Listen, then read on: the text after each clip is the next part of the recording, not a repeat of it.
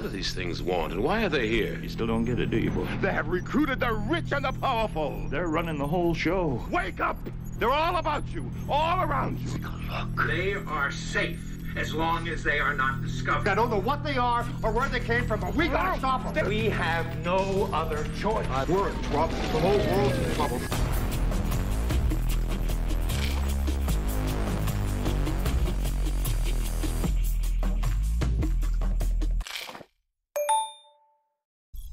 These things want, and why are they here? You still don't get it, do you, boy? They have recruited the rich and the powerful. They're running the whole show. Wake up! They're all about you, all around you. Look, They are safe as long as they are not discovered. I don't know what they are or where they came from, but we gotta stop them. We have no other choice. We're in trouble. The whole world's in trouble.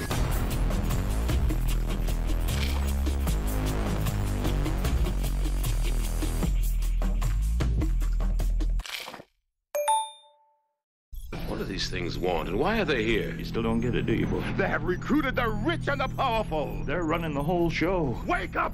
They're all about you, all around you. Look, They are safe as long as they are not discovered. I don't know what they are or where they came from, but we gotta stop them. We have no other choice. We're in trouble. The whole world's in trouble.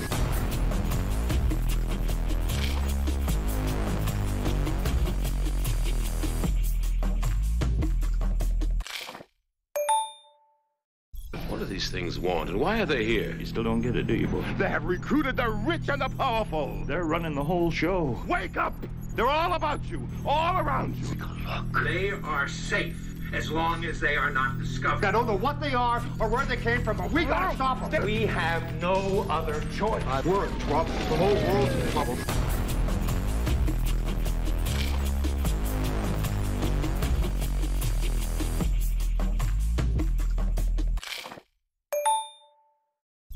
These things want, and why are they here? You still don't get it, do you, boy? They have recruited the rich and the powerful. They're running the whole show. Wake up!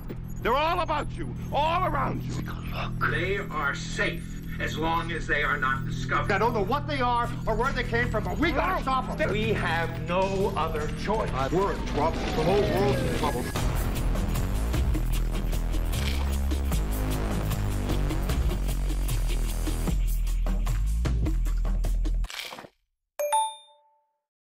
Do these things want, and why are they here? You still don't get it, do you, boy? They have recruited the rich and the powerful. They're running the whole show. Wake up! They're all about you, all around you. Look. They are safe as long as they are not discovered. I don't know what they are or where they came from, but we gotta stop them. We have no other choice. We're in trouble. The whole world's in trouble.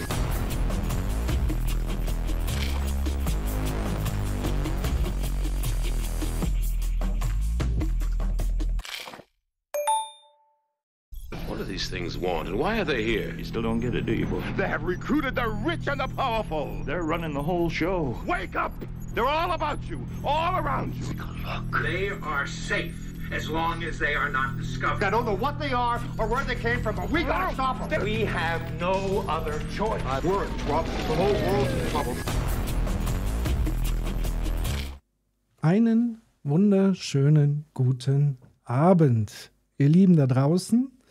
Herzlich willkommen zu einer neuen Ausgabe Critical Live und diesmal auch wieder in einer sehr besonderen Konstellation und mit einem sehr besonderen Gast. Und bevor wir den begrüßen, begrüße ich jetzt erstmal recht herzlich meinen Co-Host Human Nagafi. Guten Abend.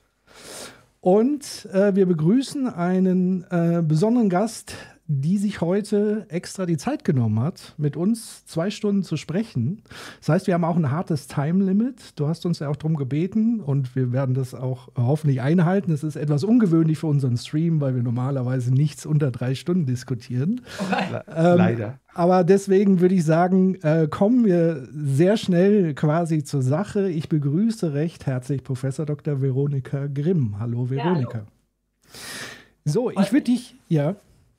Du wolltest was sagen? Nee. Alles gut. So, hallo. Ähm, ich würde dich ganz kurz vorstellen und ähm, dann können wir eigentlich schon so ein bisschen einsteigen. Ich würde auch so ein bisschen die, die Einleitungsfrage stellen, aber zuerst mal, damit Jeder weiß, äh, wer du bist. Ähm, du bist auf jeden Fall in erster Linie Wirtschaftswissenschaftlerin und äh, seit 2008 Inhaberin des Lehrstuhls für VWL, insbesondere Wirtschaftstheorie an der Friedrich-Alexander-Universität Erlangen-Nürnberg. Das ist übrigens bei mir um die Ecke. Ich bin nämlich hier gerade in schönen Würzburg.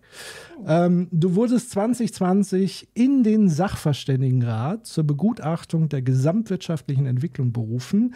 Der ein oder andere oder die ein oder andere kennt das vielleicht unter dem ja, Pseudonym Wirtschaftsweise. Ähm, ich weiß gar nicht, wie gerne du diesen Begriff überhaupt hörst, oder, aber er ist zumindest der eingängigere Begriff. Deswegen kürzer, ne?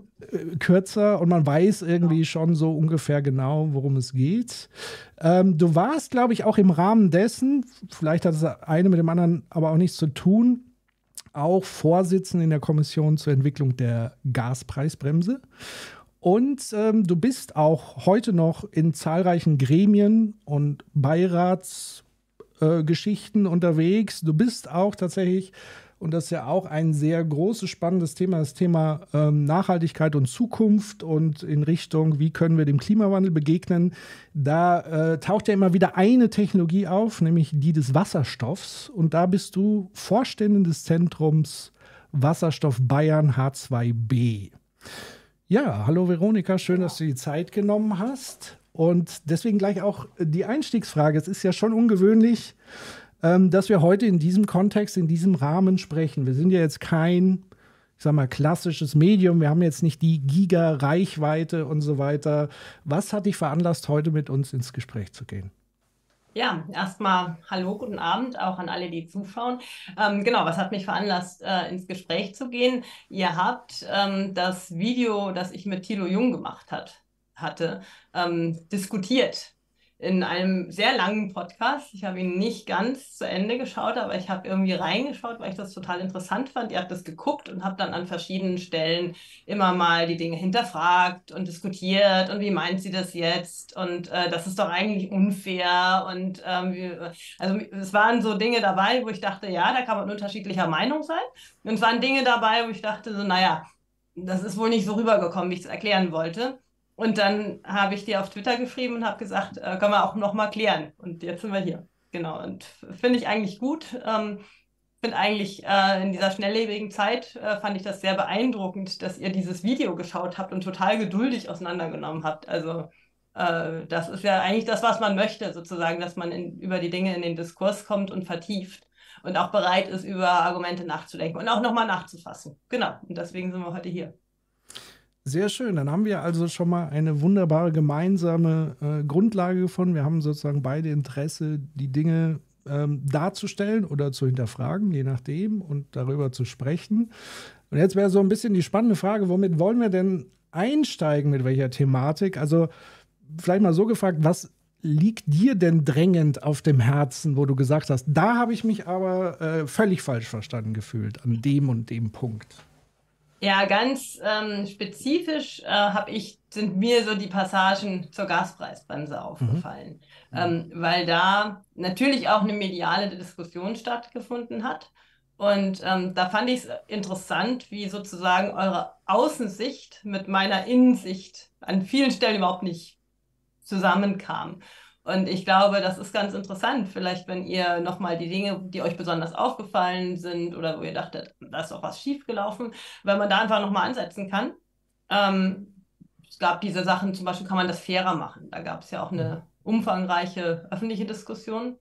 Ähm, vielleicht, wenn wir da anknüpfen, mhm. dann vielleicht auf ein bisschen breitere Themen später kommen, weil dann ähm, verfransen wir uns nicht im total Allgemeinen schon zu Beginn. Mhm.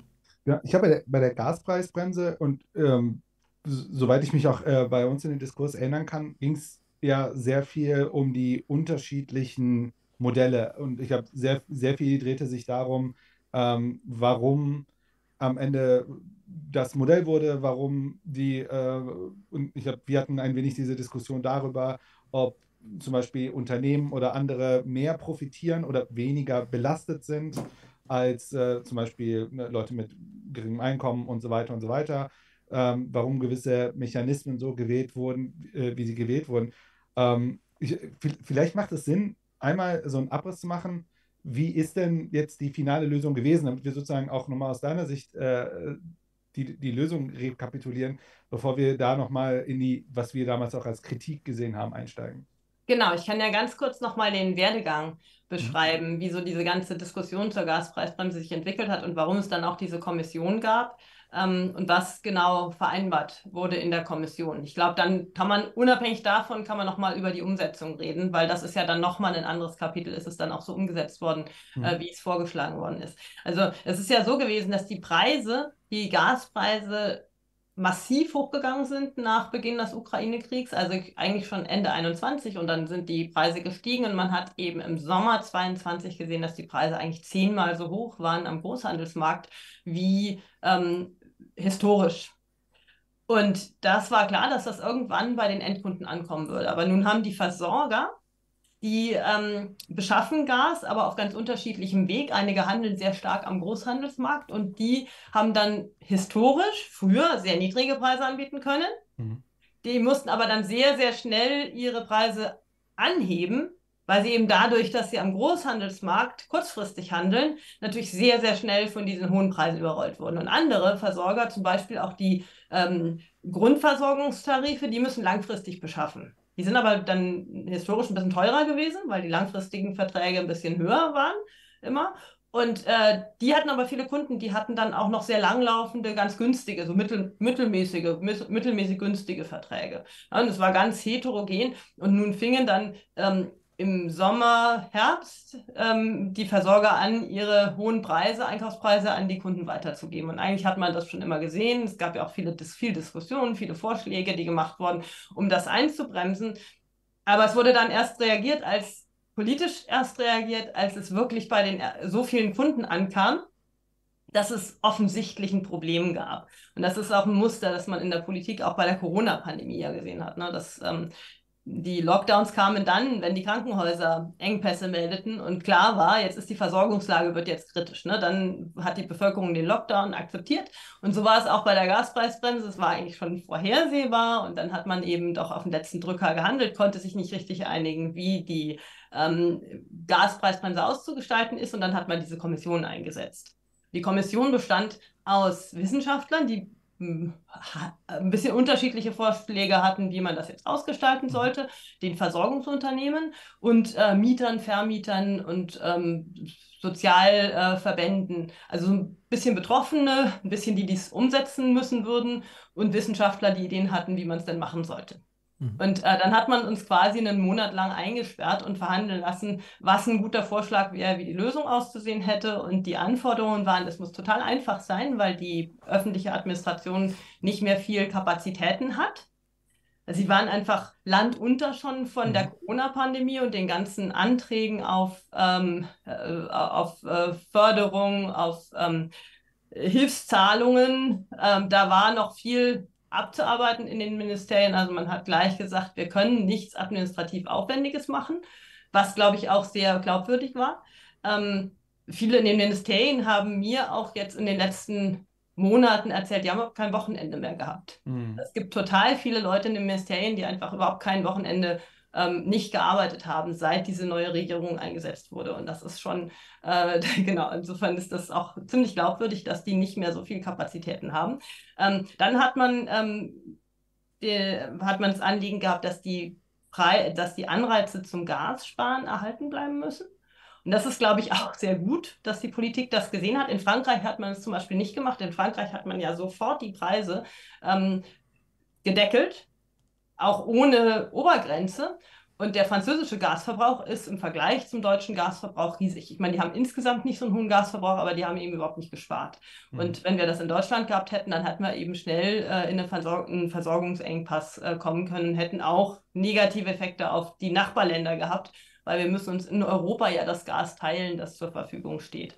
Und insofern hat man gesagt, die Gassparanreize sollen auch erhalten bleiben, soll administrativ einfach sein und ähm, wir wollen nicht komplett deckeln, sondern nur auf einen Preis, den wir zu, zukünftig ungefähr erwarten würden. Weil die Gaskosten in Europa werden ja höher bleiben, äh, nicht wieder zurückgehen auf den historischen Wert, äh, sondern sich einpendeln ungefähr bei dem Doppelten. Weil wir umstellen auf vom Pipeline-Gas auf LNG. Und da erwartet man eben, dass die Bezugskosten höher sein werden.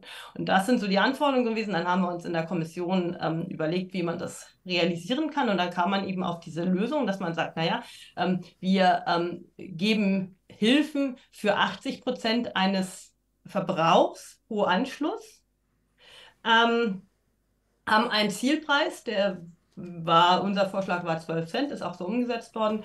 Ähm, und dieser Zielpreis ist ähm, ungefähr das Doppelte von früher. Also 7 Cent hat man früher im Schnitt bezahlt, jetzt äh, Gaspreisbremse greift bei 12 Cent. Ähm, und der Versorger zahlt dem Kunden für einen Anschluss einen Betrag, der sich errechnet, der Vertragspreis der kann ja zum Beispiel 30 Cent sein, wenn es jetzt so richtig, wenn man jetzt so richtig hohe Bezugskosten weitergeben muss, hat man dann Verträge, die zwischen 25 und 30 Cent angeboten wurde. Also zum Beispiel mal 30 Cent minus 12, sozusagen die Differenz, die man runterkriegen will, mal 80 Prozent äh, von äh, diesem erwarteten Verbrauch für einen Anschluss. Und diese, diesen Betrag, den zahlt man jetzt monatlich als Rabatt auf die Abschlagzahlung an den Verbraucher. Und der Verbraucher, wenn er jetzt Gas spart, dann spart er immer den sehr hohen Vertragspreis, also immer pro, pro Kilowattstunde die 30 Cent. Das ist ein relativ komplizierter Mechanismus, führt aber dazu, dass die Kunden entlastet werden. Ähm, in relativ großem Umfang, aber eben nicht vollständig, führt dazu, dass der Gassparanreiz erhalten bleibt, weil ich kriege diese Einmalzahlung pro Monat quasi, die sich errechnet zwar mit aus diesem Zielpreis, aber eben als Einmalrabatt pro Monat kommt. Und ähm, wenn ich jetzt spare, dann spare ich immer den hohen Preis. Jetzt ähm, ist das Problem gewesen zwischen den Versorgern und allen, die sonst in der Kommission äh, saßen, ähm, gab es natürlich das Anliegen, eigentlich möchte man jetzt pro Haushalt irgendwie eine Obergrenze definieren, weil man denkt, naja, ähm, wenn jemand jetzt ein, in, den Medien war ja ganz beliebt das Schwimmbad, ja. das, äh, mhm. äh, das jetzt auch subventioniert Privat wird, oder öffentliches Schwimmbad? Ja, das private Schwimmbad. Ne? Also wenn jemand eine Villa mit Schwimmbad hat, äh, das er privat betreibt, ähm, dann hat er ja einen riesen Gasverbrauch gehabt, wenn er das mit Gas geheizt hat. Und ähm, hat deswegen natürlich auch, ist diese, die, dieser erwartete Verbrauch an dem Anschluss ist riesig und er kriegt eben relativ viel Kompensationszahlung vom Staat. Und nun ist es aber so, dass die Gasversorger nicht, ähm, die kennen ihren Anschlusspunkt, wo sie das Gas abliefern sozusagen. Mhm. Aber die wissen nicht, ob das jetzt eine Villa ist, ob das ein Mehrfamilienhaus mhm. ist oder ein Einfamilienhaus ist oder ein kleiner Betrieb ist. Und da haben wir in der Kommission sehr lange überlegt, ob wir das irgendwie lösen können, dieses Problem, dass eben der Gasversorger, da ist nicht der Haushalt äh, der Kunde, sondern unter Umständen der Vermieter, der dann das Gas weiterverteilt in seinem Mietshaus. Und jetzt kann man sagen, naja, dann soll doch der Mieter dem Gasversorger die Daten seiner Haushalte geben. Ja, aber es gibt eben sehr, sehr viele verschiedene Mieter äh, in ganz Deutschland. Es kann ein großes Wohnhaus sein mit 100 Mietsparteien. Das kann aber auch eine Oma sein, die zwei Stockwerke ihres Riesenhauses ähm, untervermietet. Ja, mhm. und all diese Mieter müssen dann ja gemeldet werden weil sie dann eine Berechtigung hätten, weil sie berücksichtigt werden müssten bei so einer Obergrenze pro Haushalt. Ja, und ähm, das ist natürlich erstmal schon ein Riesenaufwand, dieser Datenabgleich zwischen äh, Vermietern und den Gasversorgern. Und dann ist eben die Frage, wie viel Missbrauchspotenzial liegt da drin. Ne? Also ich habe natürlich einen riesen Anreiz, irgendwelche Mieter zu melden oder irgendwelche ähm, irgendwelche Wege zu finden, äh, da Bezugsrechte zu kreieren auf unbotmäßige Weise. Und äh, das zu kontrollieren, ist natürlich ein Wahnsinn. Und äh, da haben wir dann in der Kommission eben gesagt, das können wir uns eigentlich nur schwer vorstellen, dass wir das empfehlen sollten. Und selbst wenn man jetzt überlegt, diese Krise geht bis Mitte 24 vielleicht und dann läuft die Gaspreisbremse aus, mhm. ähm, wie soll man in der Zwischenzeit das alles auf die Beine stellen? Und, ähm, und dann auch noch ex post kontrollieren. Und die Versorger, ähm, da war dieser äh, Mechanismus, den wir vorgeschlagen haben, jetzt letztlich ähm, gemeinsam. Das war eh schon ein ganz schönes Päckchen für die, weil die müssen das in ihrer IT ja alles programmieren. Ähm, das ist etwas, was in der IT nicht angelegt war. Ursprünglich war die Idee, ach, man könnte den Leuten Rabatt geben von 5 Cent pro Kilowattstunde oder 10 Cent pro Kilowattstunde, aber es funktioniert natürlich nicht mit einem einfachen Rabatt, weil wenn ich einfach sage, ausgehend von dem Preis, den jemand gerade bezieht oder gerade zahlt pro Kilowattstunde, geben wir jetzt allen den gleichen Rabatt, dann kriegt derjenige, der immer noch 7 Cent pro Kilowattstunde zahlt, zahlt dann überhaupt nichts mehr.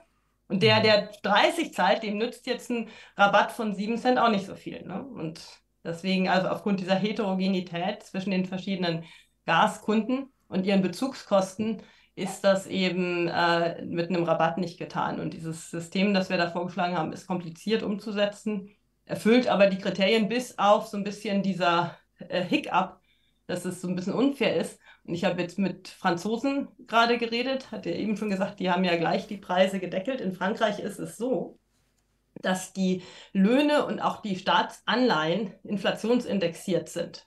Also das ist relativ vieles ähm, an die Inflation gekoppelt. Mhm. Ähm, das heißt, die Löhne steigen dann, die, äh, äh die, die, ähm, äh, die, die Zinsen äh, für die äh, Staatsanleihen äh, steigen dann und deswegen hatte man relativ schnell die Energiepreise gedeckelt, ähm, damit die Inflation nicht so durch die Decke schießt in mhm. Frankreich. Und jetzt haben die eben ähm, relativ niedrige Energiepreise. Witzigerweise ist es so, dass ähm, natürlich das auch total unfair ist, weil alle möglichen wohlhabenden Haushalte beziehen natürlich jetzt subventioniertes Gas zu mhm. total niedrigen Kosten. Das Witzige ist wirklich, also das fand ich jetzt auch interessant, dass bei uns diese riesige Diskussion über die Gerechtigkeit losgeht. In Frankreich ist es ja eigentlich viel dramatischer sozusagen, diese Unwucht. Und keiner, also hm. Irgendwie regt sich keiner auf. Ne? Die Preise sind eben so niedrig geblieben.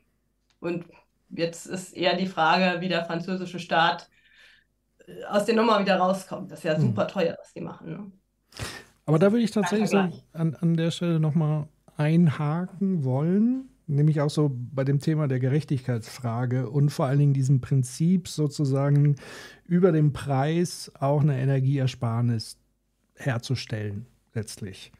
Ähm, also wenn ich mir so angucke, die, die, die Lebenswelten in Deutschland, wir haben ja ganz viele, ich glaube einen zweistelligen Millionenbetrag, äh, Millionenanzahl von Menschen, die sozusagen in Armut leben, also tatsächlich am Existenz, unter, unterhalb des Existenzminimums, zum Teil sogar in Arbeit sind.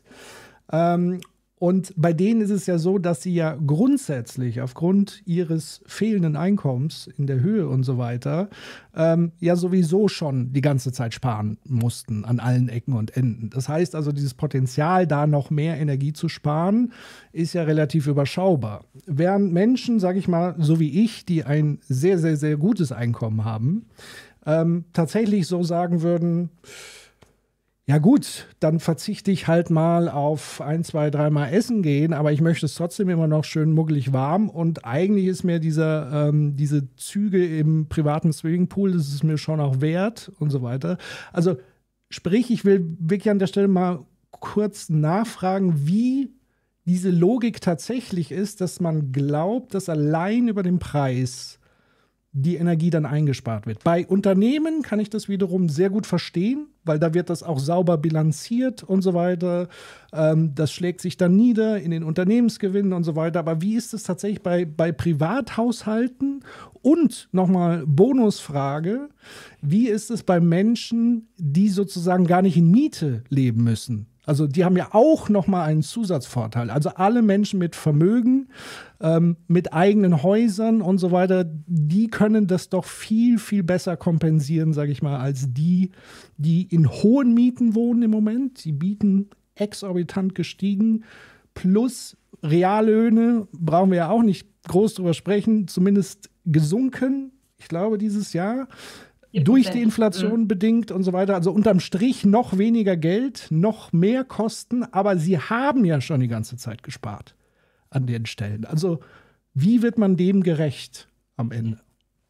Genau, ich glaube, erstmal ist es so, dass man ja, erstmal kommt darauf an, dass man die Leute wirklich entlastet. Und ob jetzt der Preis anreizt, das ist ja ein bisschen, das System ist ja so ein bisschen, dass ich den hohen Sparanreiz immer noch habe, aber diese Entlastung bekomme, die das quasi runterbringt auf den Zielpreis, auf den man entlasten will. Ähm, warum ist es klug, den hohen Preis äh, zu erhalten? Eins hast du ja schon gesagt, Unternehmen. Ähm, mhm. Unternehmen dürften das schon äh, berücksichtigen. Das kann auch Auslöser für Investitionsentscheidungen sein. Es ist ja auch der, ähm, auch der äh, es simuliert ja so ein bisschen auch die zukünftige äh, Realität. Äh, Gas wird einfach teurer bleiben. Und wenn ich jetzt äh, in dieser Phase der Gaspreisbremse signifikant sparen kann, weil ich immer den hohen Preis sozusagen ähm, einspare, wenn ich weniger Gas verbrauche und dann weiß, dass nach der Zeit der Gaspreisbremse die Kosten wahrscheinlich auch nicht so dramatisch runtergehen, dass man wieder auf dem historischen Niveau ist, dann kann das durchaus eine Investitionsentscheidung auslösen, auch in eine richtige Richtung. Ne? Also nicht eine Substitution zurück zu Öl oder Kohle, sondern eben, dass man tatsächlich mehr darüber nachdenkt, ähm, Energieeffizienzmaßnahmen zu, umzusetzen oder eben auch in erneuerbare Energien auf erneuerbare umzusteigen. Sieht man auch schon.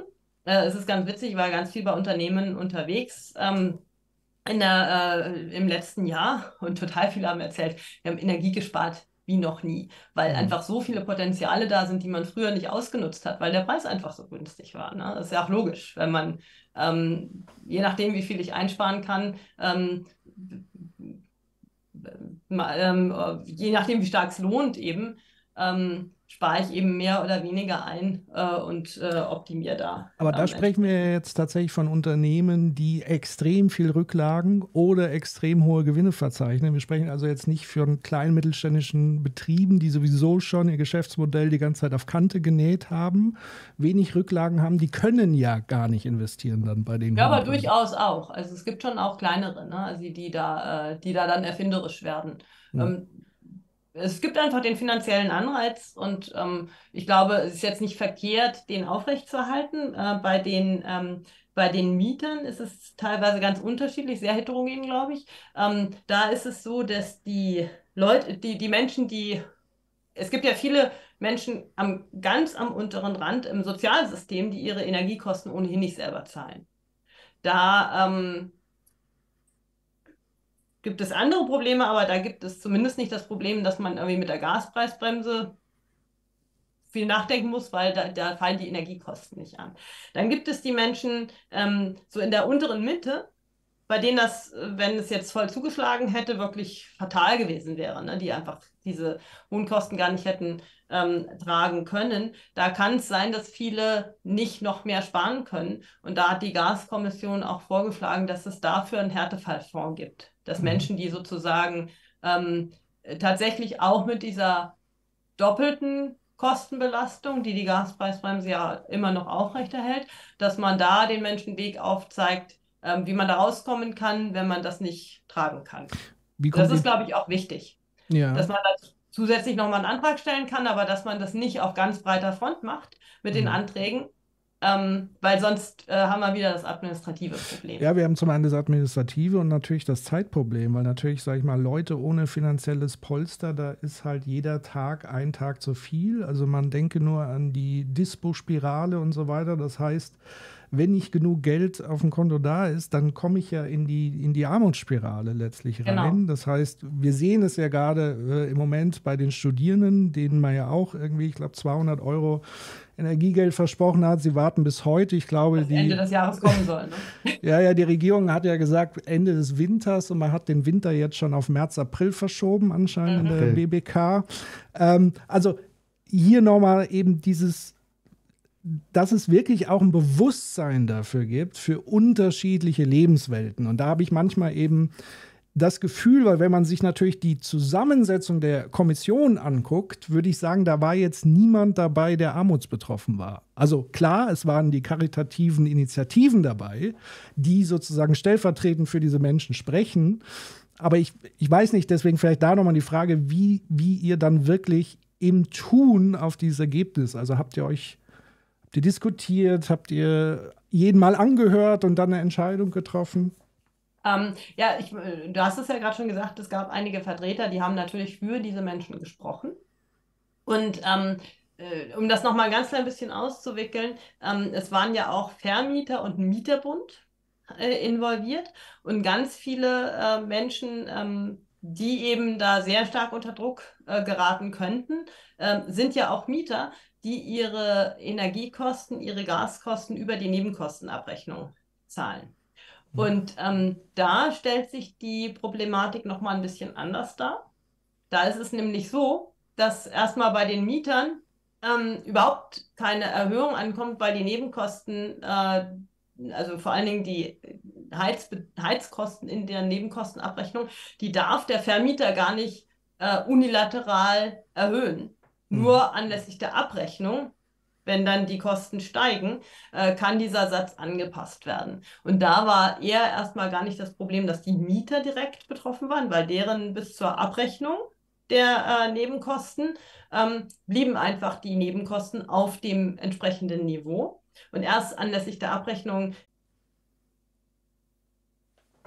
Oder? Gasbezugskosten unter Umständen schon massiv angestiegen sind, aber sie die Gasbezugskosten einfach aus gesetzlichen Restriktionen heraus nicht weitergeben können. Mhm. Und ähm, das ist einerseits ein Problem, das die Gaspreisbremse löst, weil natürlich dann auch für die Vermieter sozusagen die Gasbezugskosten niedriger sind und dieses Liquiditätsproblem erstmal gelöst wird. Ähm, aber es ist ein Kommunikationsproblem, weil natürlich jetzt in der öffentlichen Kommunikation ähm, klar war, die Menschen kriegen was, Mhm. aber für die Mieter, die über die Nebenkosten ihre Gasrechnung bezahlen, materialisiert sich das ja nicht. Ne? Also die kriegen Mhm. ja nur imaginär was, ähm, weil der Vermieter eigentlich in der Klemme steckt, der die Nebenkosten gar nicht erhöhen kann.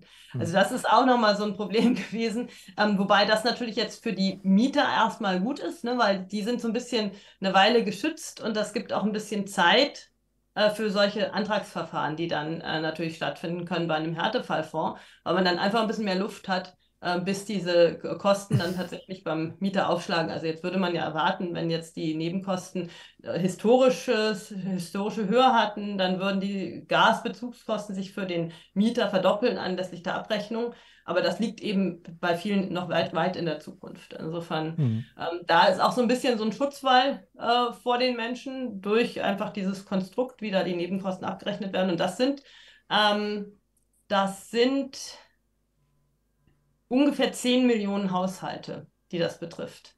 Okay. Also es sind richtig viele nochmal, die eben ähm, heizen 20 Millionen ähm, mit Gas in Deutschland. Das ist echt unglaublich viel. Das ist die Hälfte der Haushalte, die mit Gas heizt. Und davon die Hälfte äh, ist in diesem Nebenkostenregime. Und das ist einerseits äh, kommunikativ, war das total problematisch. Aber ähm, es ist natürlich so ein Schutzwall, ähm, der die Leute schont.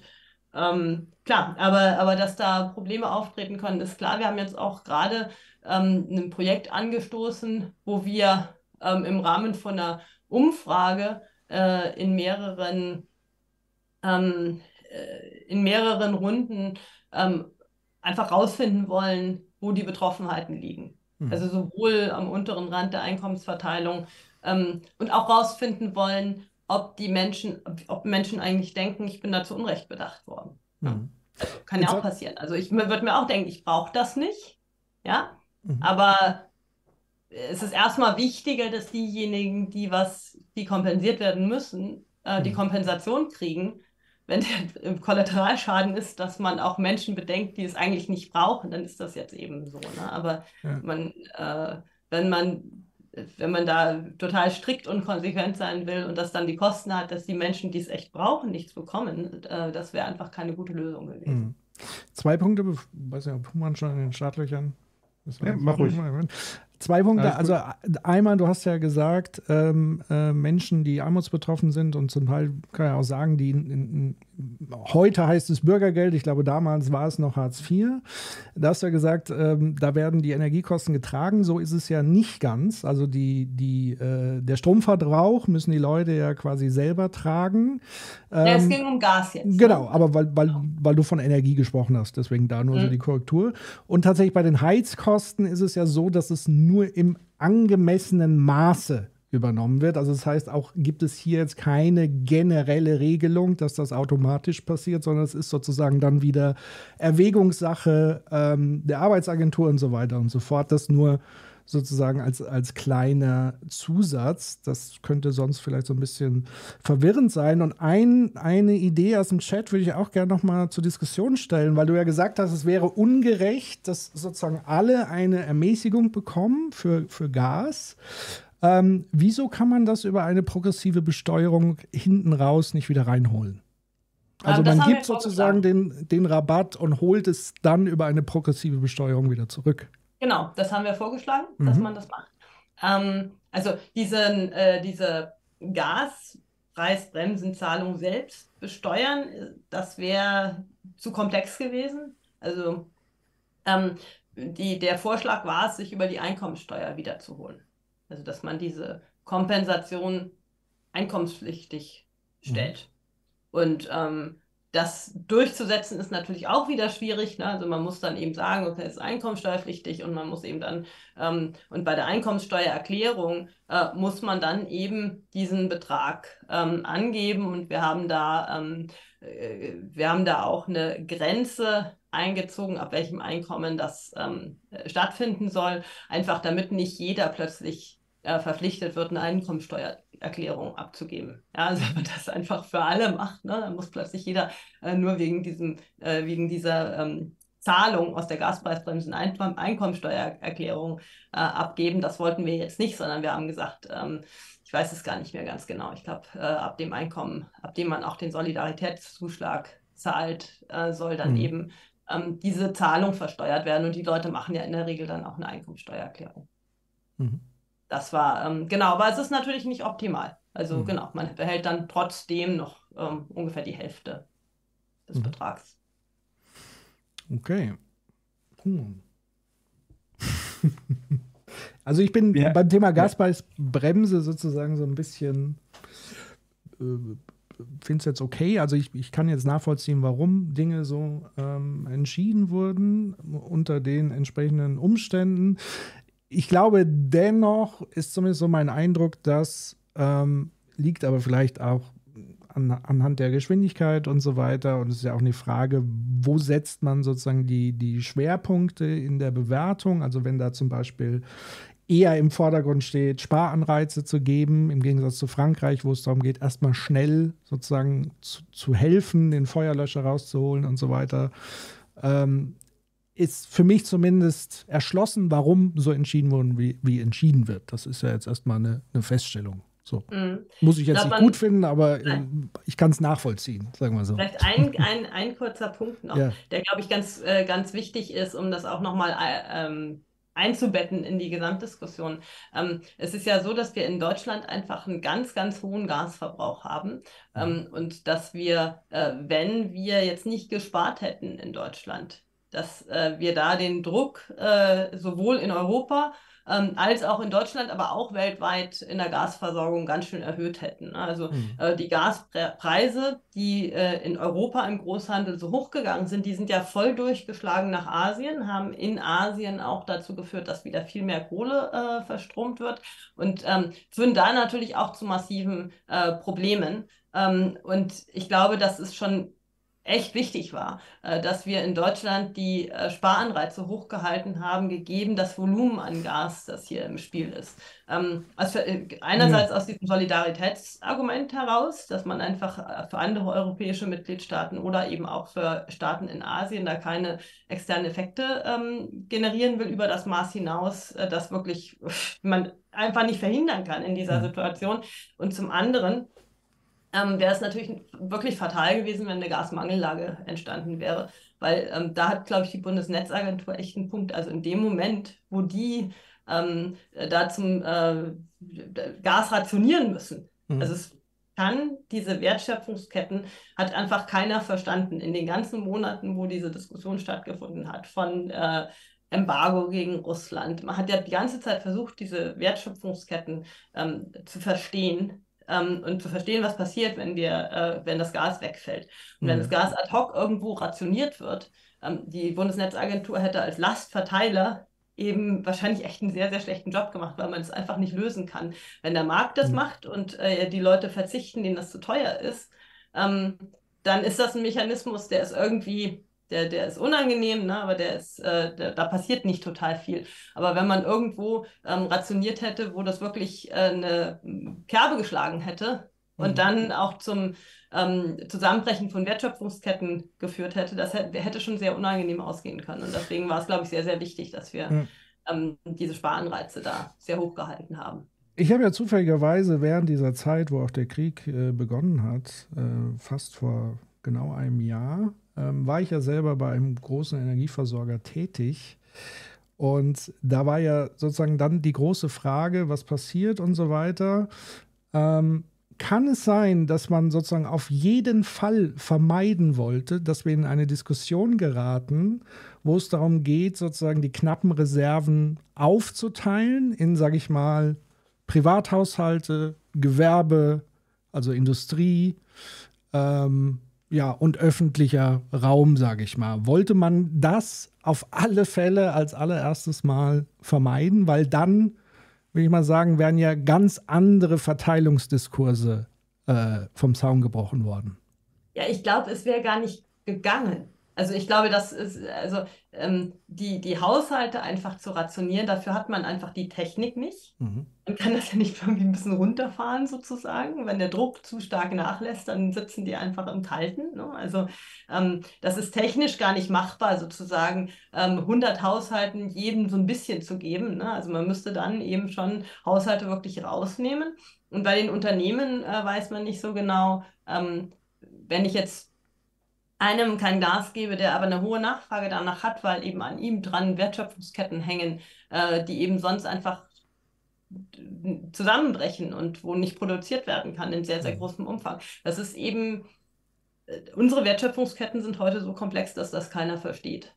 Hm. Und ähm, da haben jetzt wirklich genug Leute sich mit äh, absurden ähm, Abschätzungen dran abgearbeitet. Aber ähm, die, die Abschätzungen, was passiert, wenn das Gas wegfällt, lagen ja von Wirtschaftseinbruch von 0,5 Prozent bis zu Wirtschaftseinbruch von 12 Prozent. Das ist ein riesiger Unterschied. Und hm. Und selbst das sagt ja nichts aus, weil wir nicht wissen, was das am Ende heißt. Also heißt ja, ja, das am genau. Ende äh, Man weiß gar Ahnung, nicht, wo Chaos, das dann stattfindet. Ne? genau.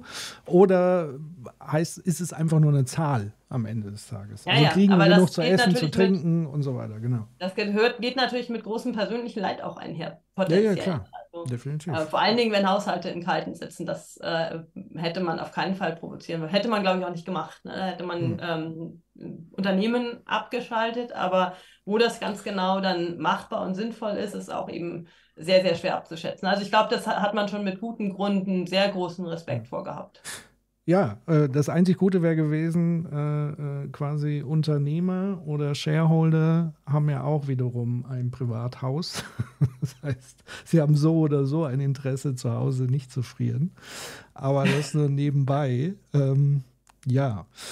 Ähm, genau. Die Frage, die hier noch im Chat aufkam, ähm, war tatsächlich, woran denn letztendlich das gescheitert ist, äh, dieses Vorhaben mit dieser progressiven Besteuerung. Das ist wohl sehr schwer umzusetzen. Okay. Ähm, der Aufwand äh, scheint immens zu sein. Also wir haben es vorgeschlagen Ja. und äh, wir haben aber schon ähm, aus den Ministerien äh, die Rückmeldung gekriegt, dass das wohl sehr kompliziert ist, Ja. das umzusetzen. Also woran das dann im Detail gescheitert ist. Also ich war jetzt teilweise in Gesprächen bei der Umsetzung, ähm, aber da nicht.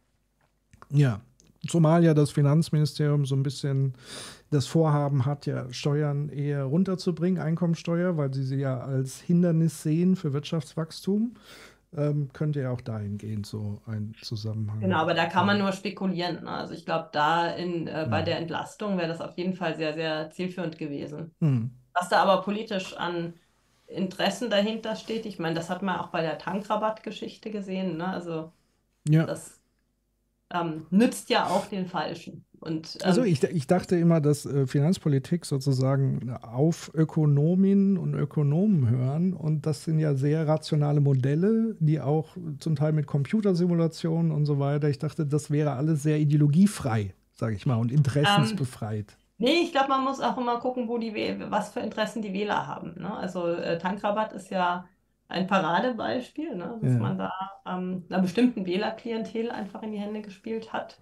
Äh, das ist natürlich total unsinnig in der Energiekrise, äh, die Kosten von Energie zu reduzieren ähm, für diejenigen, die eigentlich äh, besser gestellt sind. Ne? Je mehr Autos Hm. ich habe und je mehr ich fahre. Natürlich gibt es auch immer arme Menschen, die viel fahren müssen, aber und auch Unternehmen, die knapp kalkulieren müssen und viel fahren müssen, aber das hätte man vielleicht anders lösen können.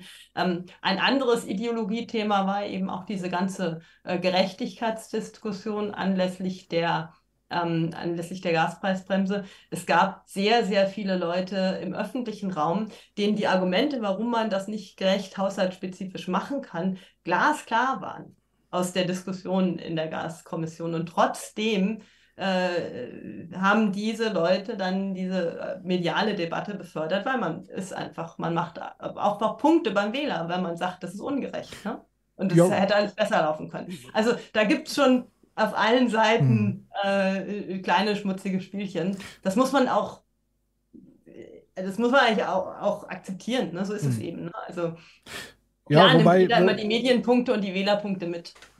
Genau, also es ist ja, es ist, ich sage mal, es gibt ja nicht nur äh, Interessen, sage ich mal, der Wählerschaft, es gibt ja dann auch noch, sage ich mal, ähm, Brancheninteressen etc. pp. Deutschland ist ein, Autoland, äh, Industrie, wir haben eine riesige Wertschöpfungskette mit Zulieferungen etc. Alles rund ums Auto, also von daher ist das ja nicht erstaunlich, es ist eben nicht nur, sage ich mal, der, der Konsument, der sich das wünscht, weil das haben wir ja auch erlebt, dass zum Beispiel das 9-Euro-Ticket auf große Begeisterung in der Bevölkerung gestoßen ist. Und da hat man trotz dieser großen Begeisterung und sicherlich hat man, hätte man da eine Mehrheit in Deutschland, die dafür wären, hat man ja gesagt, nee, das machen wir dann doch nicht so lange. Ähm, das hat so eine ja, Zeit kommt gereicht. Ja, wieder was, ne? nicht, ja gut, aber das ist ja, ich sag ich mal. Ich musste das 9-Euro-Ticket auch, äh, mir hat es das dann auch angeboten. Ne? Ich bin hm. dann auch Regionalbahn gefahren und zack, hatte ich auch ein 9-Euro-Ticket. Ich hätte auch mehr bezahlt. Ähm, Und, wer man es hat, ja. Das ist auch, ja, aber ich meine, das ist eben auch ein Punkt, ne? Ich meine, weil du es gerade ansprichst. Ähm, das ist natürlich erstmal schön, ich finde es auch super, ähm, dass man günstig Bahn fährt und dass man äh, den, die Menschen auch daran gewöhnt an Bahn. Aber auf der anderen Seite haben wir natürlich massive Probleme im, im Bahnverkehr, ne? Also Verspätungen. Klar. Ähm, äh, aber das könnte ja sozusagen in der Logik des Anreizes könnte ja das wieder ein Anreiz sein, sozusagen in, in Infrastruktur ähm, zu investieren, weil man ja eben sieht, oh, die Nutzung geht nach oben. Ja, ja, genau. Ähm, Aber dann braucht man eben auch das Geld, ne, wenn man dann die Einnahmen ja, gut, nicht hat. Wenn man auf die Einnahmen von den Besserverdienenden verzichtet, dann äh, hat man eben eigentlich wieder eine Begünstigung von Aber äh, Verdienenden, die dann günstig Bahn fahren können. Ähm, und letztlich muss dann die breite Gesellschaft über, also entweder Steuern heute oder eben Verschuldung und dann Steuern morgen, ähm, den Ausbau des Schienennetzes zahlen. Ja. Insofern muss man ein bisschen vorsichtig sein. Was ich noch ganz kurz sagen wollte, was total interessant ist in diesen ganzen Diskussionen, äh, wie stark der, wie, wie attraktiv das zu sein scheint, politisch Preise abzusenken. Ja. Das ist in ganz, ganz vielen Debatten jetzt, also in Frankreich sieht man das äh, bei diesen, äh, bei diesen ähm, Benzinpreissenkungen sieht man das. Beim, bei den Gaspreisen waren auch ganz viele ganz heiß darauf, dass man einen Preisdeckel macht. Ja. Das äh, scheint irgendwie magisch zu sein. Ist ja. aber oft ökonomisch nicht der richtige Weg, ne? weil man immer ganz breit alle entlastet und einfach die gut verdienenden mehr konsumieren und dadurch natürlich auch mehr profitieren von den Maßnahmen. Ja, wobei ich dachte, Konsum wäre einer der entscheidenden Faktoren, äh, damit das Wirtschaftswachstum nach oben geht. Naja, aber von, äh, also ich muss jetzt nicht unbedingt den Benzin- und Dieselkonsum der Leute nach oben bringen. Ne? Also ich meine, es kommt dann immer darauf an, welcher ja, Konsum. Das hätte man ja lösen können. Also wie gesagt, mit dem, ähm, indem man sozusagen mehr investiert. Und du hast ja gerade gesagt, das Geld wäre nicht da. Also das Argument lasse ich sozusagen nicht wirklich gelten, weil ich will jetzt gar nicht in, in, in Richtung gehen, wir können uns Geld drucken, sondern wir können ja anders Haushalte verteilen. Letztlich. Ja, ja. Also wir, wir haben hier ganz viele neue Autobahnvorhaben und Projekte. Wieso shiftet man sozusagen dieses Geld nicht direkt auf die Schiene? Und du bist ja selber in, in Sachen Nachhaltigkeit äh, und so weiter unterwegs. Du wirst ja da auch sagen, also ähm, tatsächlich würde es jetzt mehr Sinn machen, diesen Shift von Straße zu Schiene. Nicht, dass man jetzt das eine komplett sofort von heute auf morgen aufgibt. Aber gerade jetzt auch, um Impulse zu setzen und Signale zu setzen, zu sagen, wir setzen auf klimaneutrale Fortbewegung für ja, ja. und gleichzeitig Teilhabe für die Gesellschaft, wo nämlich Leute plötzlich in die Lage kommen, mobiler zu sein. Also sie können nicht nur andere Menschen treffen, sie können Diskurse führen. Das sind ja alles demokratische Werte. Sie sind sogar flexibler für den Arbeitsmarkt im Zweifel. Also ich kann mir vielleicht woanders eher einen Job suchen. Das sind ja alles eigentlich Anreize, das zu tun. Ähm, ja, sicher. Also äh, finde ich auch, also mehr weg vom äh, Auto hin zu äh, Schiene, aber auch zu ähm, Fahrrad, zu Fuß, ja. Radwege, digital. Genau. Ja, wir können ja äh, uns auch mehr digital unterhalten. Ähm, äh, ist richtig, ist aber was, was natürlich gesellschaftlich äh, wahnsinnig hart umkämpft ist. Und ähm, äh, ich, ich glaube auch, also Schiene ausbauen, das eine ist das Geld und das Budget. Und da würde ich eben denken, also diejenigen, die sich das Ticket leisten können, also auch da sollte man natürlich versuchen, Systeme zu etablieren, äh, die mit, die relativ zielgerichtet Menschen Mobilität günstig ermöglichen, ähm, bei denen das auch sinnvoll ist, das zu tun. Ähm, ich könnte mir gut vorstellen, dass das bei jungen Menschen natürlich total attraktiv ist, weil es dann einfach eine Attraktivität der Schiene gleich ähm, auch einen gewissen Gewöhnungseffekt vielleicht ähm, auslöst. Aber ähm, generell äh, für alle, äh, auch für Unternehmensdienstreisen. Also es fahren ja ganz viele Menschen äh, einfach beruflich, äh, sind beruflich unterwegs. Und da zu sagen, man macht das für alle äh, massiv günstig und holt sich dann das Geld sozusagen aus dem Staatshaushalt, um äh, das Schienennetz auszubauen, zu einem viel größeren Anteil, das fände ich jetzt nicht sinnvoll. Ich glaube, da lohnt es sich einfach darüber nachzudenken, Konzepte zu entwickeln, dass diejenigen, die das zahlen können, mhm äh, es auch zahlen, weil sonst hat man ja wieder das äh, Ding, dass die Leute einfach ähm, hin und her geschickt werden, obwohl man Meetings zum Beispiel auch digital machen kann. Ne? Also. Aber glaubst du wirklich, dass sozusagen, wenn wir jetzt 9-Euro-Ticket oder wir gehen sogar auf kostenlos, weil dadurch würden ja nochmal administrative Kosten eingespart werden. Also käme, glaube ich, rechnerisch sogar ähnlich wie 9 Euro raus. Also kann man ja intelligente Sachen sich überlegen.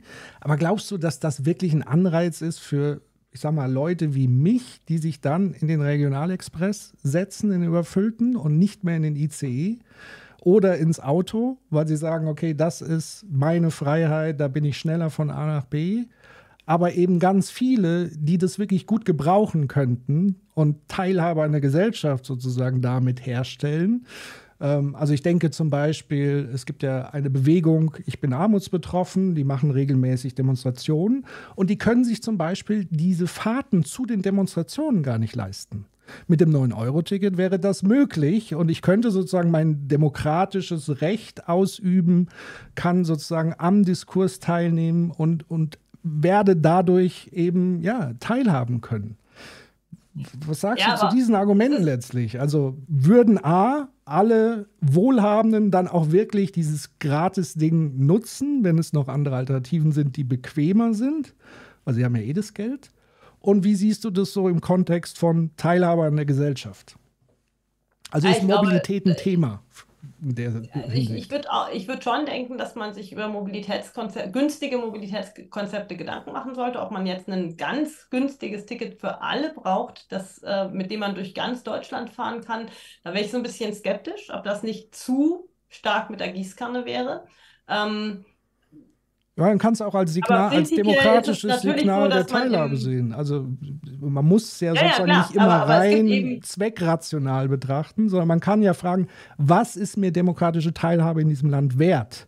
Und wenn, ja, weil klar, wir, wir beschweren uns ja gleichzeitig darüber, dass die Demokratie so ein bisschen den Bach runterzugehen scheint. Wir beschweren uns darüber, dass die Leute nicht mehr vernünftig ins Gespräch kommen und so weiter. Und also zumindest ist es meine Überzeugung, dass sozusagen Mobilität ein wichtiger Teil an Teilhabe in der Gesellschaft letztlich ist, dass man sich gegenseitig besuchen kann, dass man sich austauschen kann. Ähm, so. Ja, ja, aber, aber ich würde ich es eben nicht, ich eben nicht ganz breit ähm, aufstellen, sondern ich würde versuchen, ähm, das dann so zu machen, äh, dass eben die Leute, die, ähm, die sich das leisten können, dass die auch ähm, Preise bezahlen, äh, die, die angemessen sind. Ich glaube. Können sie ja machen gleichzeitig mit so einer Aktion muss man natürlich immer überlegen, also das hat man beim 9-Euro-Ticket ja auch äh, sehr, sehr deutlich gesehen, dass einfach äh, das Verkehrssystem das überhaupt erstmal packen muss. Also man braucht eigentlich Konzepte, um äh, das Verkehrssystem darauf einzustellen, dass Menschen in größerem Maße auf die Bahn umsteigen. Und das ähm, kostet einerseits Geld. Da mhm. muss man sich dann überlegen, sozusagen, ähm, wie viel ähm, wie viel äh, Aufkommen generiere ich durch Gebühren und wie mache ich das idealerweise und wie viel ähm, wird zugeschossen.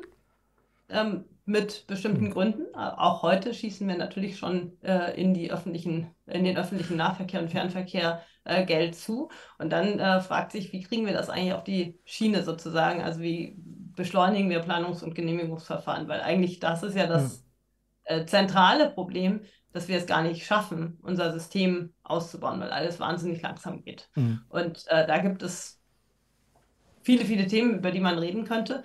Wir haben ja einige internationale ähm, Knotenpunkte, wo mhm. wir äh, Verbindungen äh, nach Österreich oder in die Schweiz äh, haben, wo jeweils die andere Seite einfach ihren Job gemacht hat, aber die äh, Anbindung von deutscher Seite ähm, bleibt aus. Und das ist ein Riesenproblem, ne? weil das ist eigentlich nicht ein Problem, äh, das ist wahrscheinlich nicht mal ein Problem der Finanzierung, sondern das ist ein Problem der unglaublich umständlichen Planungs- und Genehmigungsverfahren und mhm. von Akzeptanzproblemen. Die Leute wollen das nämlich nicht ähm, in ihrem Hintergarten sozusagen haben. Und ähm, das ist im Verkehr ein Problem, das ist beim Ausbau der Erneuerbaren ein Problem. Das sind mhm. so Themen, mit denen wir uns in der Gesellschaft wahrscheinlich mehr auseinandersetzen müssen. Aber nochmal, du bist ja äh, ein, Schieß ein, ein noch, weil das Thema Mobilität. Lass, also lass, es, lass es laufen, wenn du nicht warm läufst. Es liegt mir einfach sehr am Herzen und das ähm, ähm, treibt mich halt einfach ein bisschen um, weil, also A, nochmal dieses Argument aufzugreifen, es ist nicht genug Geld da. Wir haben, glaube ich, so roundabout 60 Milliarden umweltschädliche Subventionen am Laufen. Also da könnte man ja schon mal gucken, was ist auch sinnvoll in, in Sachen Zukunft, Nachhaltigkeit etc., da vielleicht ein bisschen abzubauen und dann vielleicht zu reinvestieren in nachhaltigere Verkehrskonzepte. Das wäre so das eine. Und du kommst ja sehr stark von der Verhaltensökonomie und diesen Anreizsystemen eben auch. Ich meine, dass es damals immer so ein Nicht-Anreiz war, wenn man gesagt hat, naja, die Schiene wird ja eh nicht so genutzt, es ist auch viel zu teuer und so weiter, deswegen ist es viel zu umständlich. Und eben, wenn man ein attraktives Angebot macht, ähm, indem man es beispielsweise günstig macht, dass man sozusagen dadurch ja, und das ist ja passiert, die Nachfrage steigert und damit aber auch eine Art Druck erzeugt, ähnlich wie wir über Preise im, im Gasbereich einen Druck erzeugen wollen, um zu sparen, gibt es hier dann vielleicht einen Investitionsdruck letztlich. Und ich glaube, wenn man es wirklich wollen würde, würde man Lösungen glaube ich, dafür finden. Auch mit den ganzen Genehmigungen, auch das haben wir gesehen beim Thema LNG, ging es sehr schnell, wenn der Wille da ist. Ja. Ich, so, also das ist so dieses, dieses Problem. Genau. genau. Genau. Nee, also, also äh, das wäre natürlich total zu hoffen, dass es diesen Investitionsdruck gibt. Ähm, Glaube ich aber ehrlich gesagt nicht dran. Dass das äh, dadurch, äh, dass man das System an die Grenzen bringt, ähm, dass dadurch der Druck kommt, ähm, noch mehr zu investieren ähm, und noch schneller zu sein. Ähm, das haben wir zumindest nicht erlebt. Ja, also was, was wir erlebt haben, ist, dass ähm, das System unter Druck geraten ist und es eigentlich zunehmend mehr Probleme gibt, aus ganz verschiedenen Gründen heraus.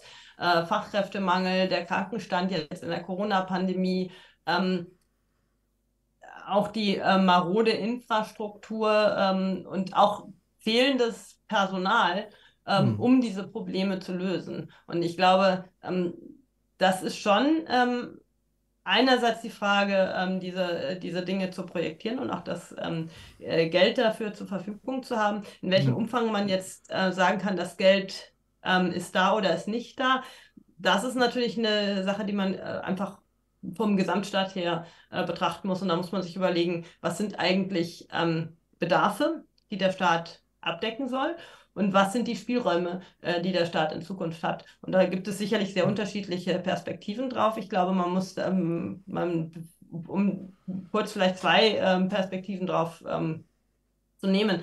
Das eine ist, dass wir vor dem Hintergrund der steigen, des steigenden Bundeszuschusses zur Rentenversicherung, ähm, die Rente ist ja nicht ausfinanziert durch die Beiträge, sondern der Bund schießt jährlich äh, einen Betrag äh, zu. Das ist heute ein Drittel des ähm, Gesamthaushalts, aber das wird deutlich mehr werden, wenn die Rente nicht reformiert wird. Und das ist ein politisch mhm. total heißes Eisen. Also es ist jetzt in den letzten 20 Jahren einfach nicht gelungen, äh, das Thema anzufassen, sodass äh, wir eine Tragfähigkeit oder mehr Tragfähigkeit oder in die Nähe einer Tragfähigkeit des Rentensystems kommen. Und deswegen ist zu erwarten, dass dieser Bundeszuschuss zur Rentenversicherung immer stärker ansteigt und immer größeren Teil des Haushalts auffressen wird. Und das heißt, ähm, der Druck, ähm, irgendwie über ähm, wie irgendwelche Vehikel ähm, außersteuern, ähm, immer mehr zu finanzieren, ist riesig. Und ähm, wenn man sich das anguckt, ist heute sozusagen, steht Deutschland ganz gut da, niedrige Schuldenquote und so.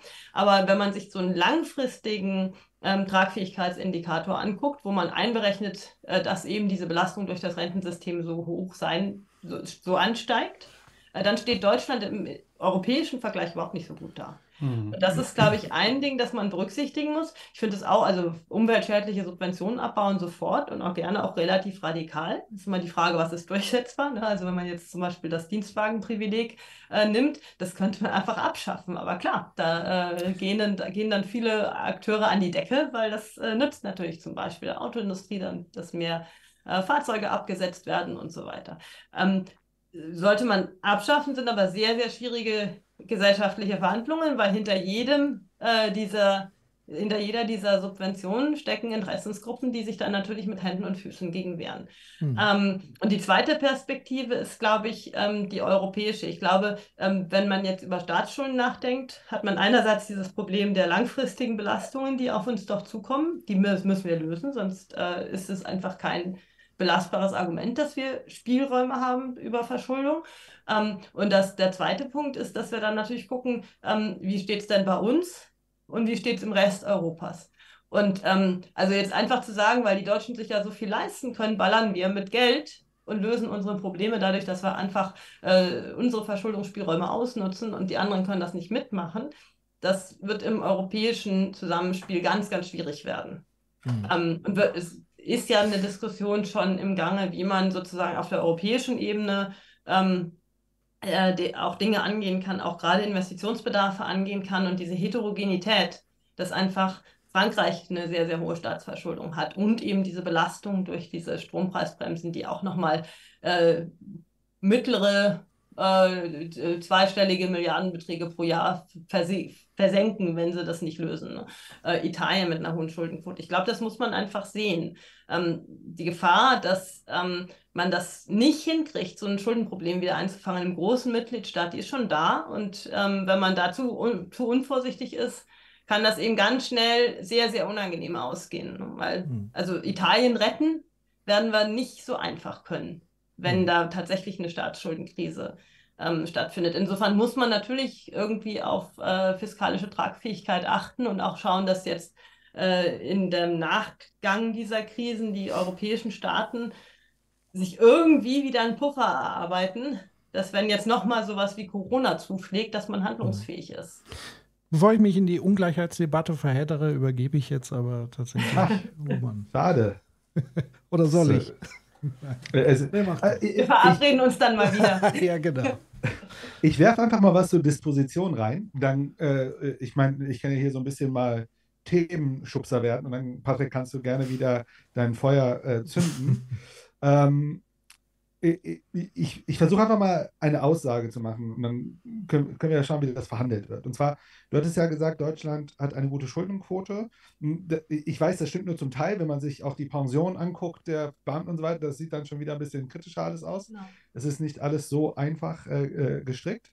Ähm, aber gleichzeitig, wie ihr ja auch gerade in eurem Diskurs hattet, merken wir ja, es fehlen Investitionen in Infrastruktur. Ne? Es fehlen Infra äh, Investitionen in äh, beispielsweise in die Schiene oder, oder äh, Ausbau erneuerbarer Energien und so weiter. Also man könnte ja eigentlich sagen, diese Schuldenquote, die ja so positiv ist, die ja sozusagen lange Zeit ja auch von gewissen Parteien gefördert wurde und teilweise heute immer noch gefördert wird, könnte ja ein Resultat dessen sein, dass wir aktuell in einer problematischen Situation sind. Denn gefühlt könnte man ja sagen, dass wir ja eigentlich in einer sehr fragilen Situation sind. Also wir merken ja, dass diese Krisen und die sich ja häufen, also ich meine, viele der Staaten, die heute ja Schulden haben, das resultiert ja auch aus einer Finanzkrise 2007, 2008. Das zieht sich ja sozusagen, wir leben ja immer noch mehr oder weniger in den, in den Nachwehen dessen. Und ähm, was ich mich frage, ist ja, ist, mh, hm, ob diese dieser ganze Drang auch, auch äh, der Bundesregierung in den letzten 20 Jahren, Schulden niedrig zu halten, privatisieren, Sachen lösen zu lassen von Unternehmen. Und aber wir mehr, also äh, wir hatten ja schon im Vorgespräch gesagt, Patrick und ich sind ja auch Unternehmensberater. Wir, wir erleben ja Unternehmen, insbesondere in Deutschland, investieren nicht wirklich in Innovation, sondern sie investieren in, wie können sie Kosten senken, wie können sie, äh, ne, äh, also im Wesentlichen Kosten reduzieren, aber nicht wirklich äh, irgendwas, ähm, was wir sagen, irgendwas Spannendes dahin bringen. Und da frage ich mich, mh, hm, ob dieses Vorgehen, zu sagen, zu versuchen, viel über Regulatorik äh, in den Markt zu pushen, äh, äh, Schulden niedrig zu halten, ähm, eigentlich eine gute Strategie bisher war.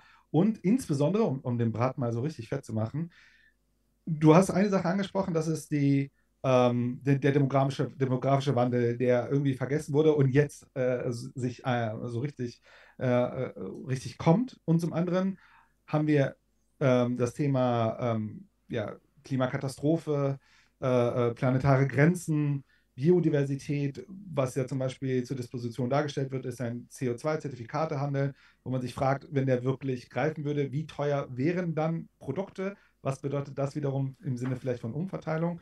Und dann haben wir natürlich das grundsätzliche Problem, dass, ähm, dass wir eine also eine Ungleichverteilung haben im Vermögen, was dazu führt, dass wir auch eine Situation haben, dass äh, ähm, so Demogra äh, Demokratieforscher signalisieren, das ist kritisch für die Demokratie. Wir haben Bau, eine Bau, kritische Bausituation.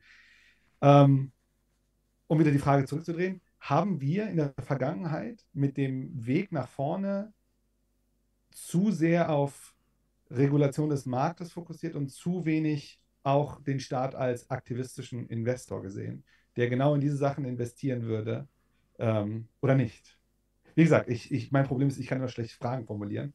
Ich versuche eine Aussage zu, zu Ja, aber das ist doch schon ein, äh, das ist doch ein super äh, Ausgangspunkt. Also ich glaube schon, ähm, also um mal diese Diagnose vom Ende äh, aufzugreifen, ich glaube schon, dass wir in der Vergangenheit viel zu lange nur das Machbare ähm, umgesetzt haben, auch gerade bei der Klimakrise ähm, und nicht die großen Unternehmen auch gechallenged haben und ihnen klargemacht ha haben, ähm, es braucht den Wandel und nicht die Bestandswahrung. Das ist ein Riesenfehler gewesen, glaube ich, ähm, der sich lange in die Politik eingeschlichen hat. Und ich weiß nicht, ähm, ob nicht die Mechanismen auch sehr stark beitragen dazu, dass das so ist, weil natürlich eigentlich ist es so, ähm, glaube ich schon. Und das ist, finde ich, auch oft in der öffentlichen Debatte ein Irrtum. Wir brauchen natürlich äh, die großen Konzerne, wo die Expertise ist, wo auch die Technolog technologische Kompetenz vorliegt und wo auch prinzipiell natürlich die Innovationskraft da ist, um Klimaschutz zu machen. Das sind natürlich die Kompetenzträger, die auch vieles umsetzen können, die äh, Ideen entwickeln können, wie man Probleme löst. Ähm, und die natürlich auf einen finanziellen Anreiz, wenn man davon profitieren kann, das zu tun, auch reagieren würden. Also dieses Verständnis, dass die Wirtschaft natürlich ähm, fähig ist, äh, sich auf Ziele hin zu orientieren, ähm, da ist, glaube ich, oftmals nicht genug Verständnis da. Ich meine, äh, diese Idee, wir müssen irgendwelche großen Konzerne zerschlagen und dann äh, kann es erst mit dem Klimaschutz losgehen, das ist ja was, was häufiger so suggeriert wird. Ähm, bin ich, bin ich mir nicht so sicher. Also das äh, letztlich sind die Unternehmen ja auch ähm, die, die, die Versammlung der Menschen, die in ihnen ihre Kompetenzen weiterentwickeln und dann eben auch Lösungen entwickeln können. Ähm, was man verpasst hat, ist sie konsequent darauf auszurichten. Stichwort Autoindustrie, ne? also die Automobilindustrie hat ähm, sehr lange ähm, versucht zu lobbyieren, damit die Rahmenbedingungen nicht ganz so ungemütlich werden. Resultat war, dass wir in der Batteriemobilität einfach nicht ganz vorne dabei sind. Ja, und ähm, das äh, hätte man auch anders machen können. Ähm, braucht es jetzt in jedem Fall äh, umfangreiche staatliche Investitionen? Nö, nicht unbedingt. Ne? Man hätte einfach klar machen müssen, dass die, ähm, äh, dass die Emissionsgrenzen, äh, die gelten, äh, einfach schärfer sind. Ähm, und zwar mit einem gewissen Vorlauf, damit man auch wirklich eine Chance hat, ähm, diese Ziele zu erreichen. Ne? Also jetzt von heute auf morgen zu sagen, wir verbieten irgendwas oder äh, von heute auf morgen zu sagen, äh, das Auto muss eine Emissionsgrenze erreichen, die jetzt technisch nicht erreichbar ist, natürlich Quatsch. Aber sozusagen mit dem Vorlauf äh, Ziele zu setzen, die erreichbar sind, das äh, dürfte schon dazu führen, dass sich äh, die Dinge entwickeln. Das ist natürlich politisch extrem schwierig, weil natürlich Politik und Wirtschaft auch sehr eng im Austausch sind und es natürlich siehe auch Energiekrise, ne? wie viele Akteure haben gesagt, wir, wir, es ist völlig unmöglich, damit zu leben, wenn das russische Gas wegfällt. Und die haben das noch im Mai oder Juni, haben die das noch gesagt. Dann ist im Juli, im Juli, glaube ich, äh, ist dann das Gas ausgeblieben und äh, so dramatisch ist es gar nicht geworden. Ne? Mhm. Also man sieht schon, da ist, ähm, da wird schon, sind viele Cassandra-Rufe da, äh, die dann doch sich, äh, wenn man es dann tatsächlich zum Schwur kommen lässt, äh, sich als nicht unglaublich äh, belastbar herausstellen. Und ähm, ich glaube, da muss die Politik mehr machen. Ähm, ob man in jedem Fall staatliches Geld einsetzen sollte, ähm, ist nicht so klar, aber ähm, man muss auf jeden Fall staatliches Geld in die Hand nehmen und, und ähm, die große Herausforderung dabei ist, glaube ich, ähm, wie man es hinkriegt, das Geld in die richtigen Verwendungen mhm. zu kanalisieren. Weil natürlich die Rufe ähm, wiederkommen. Natürlich ist, natürlich ist es ziemlich wahrscheinlich, äh, dass auch da äh, Bestandshaltung Teil des Spiels ist oder es nicht ganz so oder, oder Belastungen abfedern. Was natürlich jetzt man äh, sieht, einfach nur ein paar, äh, du hast es ja auch angesprochen gerade, ähm, die Frage, sind wir eigentlich auf die jetzige Situation gut vorbereitet? Stichwort Sicherheit, Stichwort Infrastruktur. Es gab jetzt mhm. irgendwie Medienberichte, dass man es nicht mal schafft, die Panzer, die man der Ukraine zugesagt hat, in die Ukraine zu transportieren, weil unsere Infrastruktur äh, dafür nicht mehr geeignet ist. Ja, alle Schilder sind abgeschraubt, äh, die die Belastbarkeit von Brücken, ähm, die darüber Aufschluss geben würden. Ähm, die Belastbarkeit der Straßen ist nicht so groß, dass man diese Panzer darüber oder der Schienen, dass man diese Panzer darüber transportieren kann. Ähm, ja, wir haben total Nachholbedarf. Ich glaube, bei Infrastruktur total wichtig. Ähm, ich glaube, bei ähm, Energieversorgung, also Netzausbau, total wichtig. Ähm, und da muss auch äh, staatlich Geld in die Hand genommen werden, gerade wenn es um Wasserstoffnetze geht. Da, das wird sich nicht von vornherein selber finanzieren. Und vor allen Dingen Bildung. Ähm, äh, das ist ja auch mit Blick auf Gleichheit, auch gleiche Chancen, ist es ja total wichtig, ähm, dass man das Bildungssystem so ausgestaltet, dass wirklich äh, alle Kinder gute Chancen haben, eine gute Bildung zu kriegen und auch ihren Weg machen zu können. Und da sind wir in Deutschland grottenschlecht. Hm. Äh, bevor Patrick wahrscheinlich ein paar Fragen zur Bildung stellen will. Nicht nur dazu.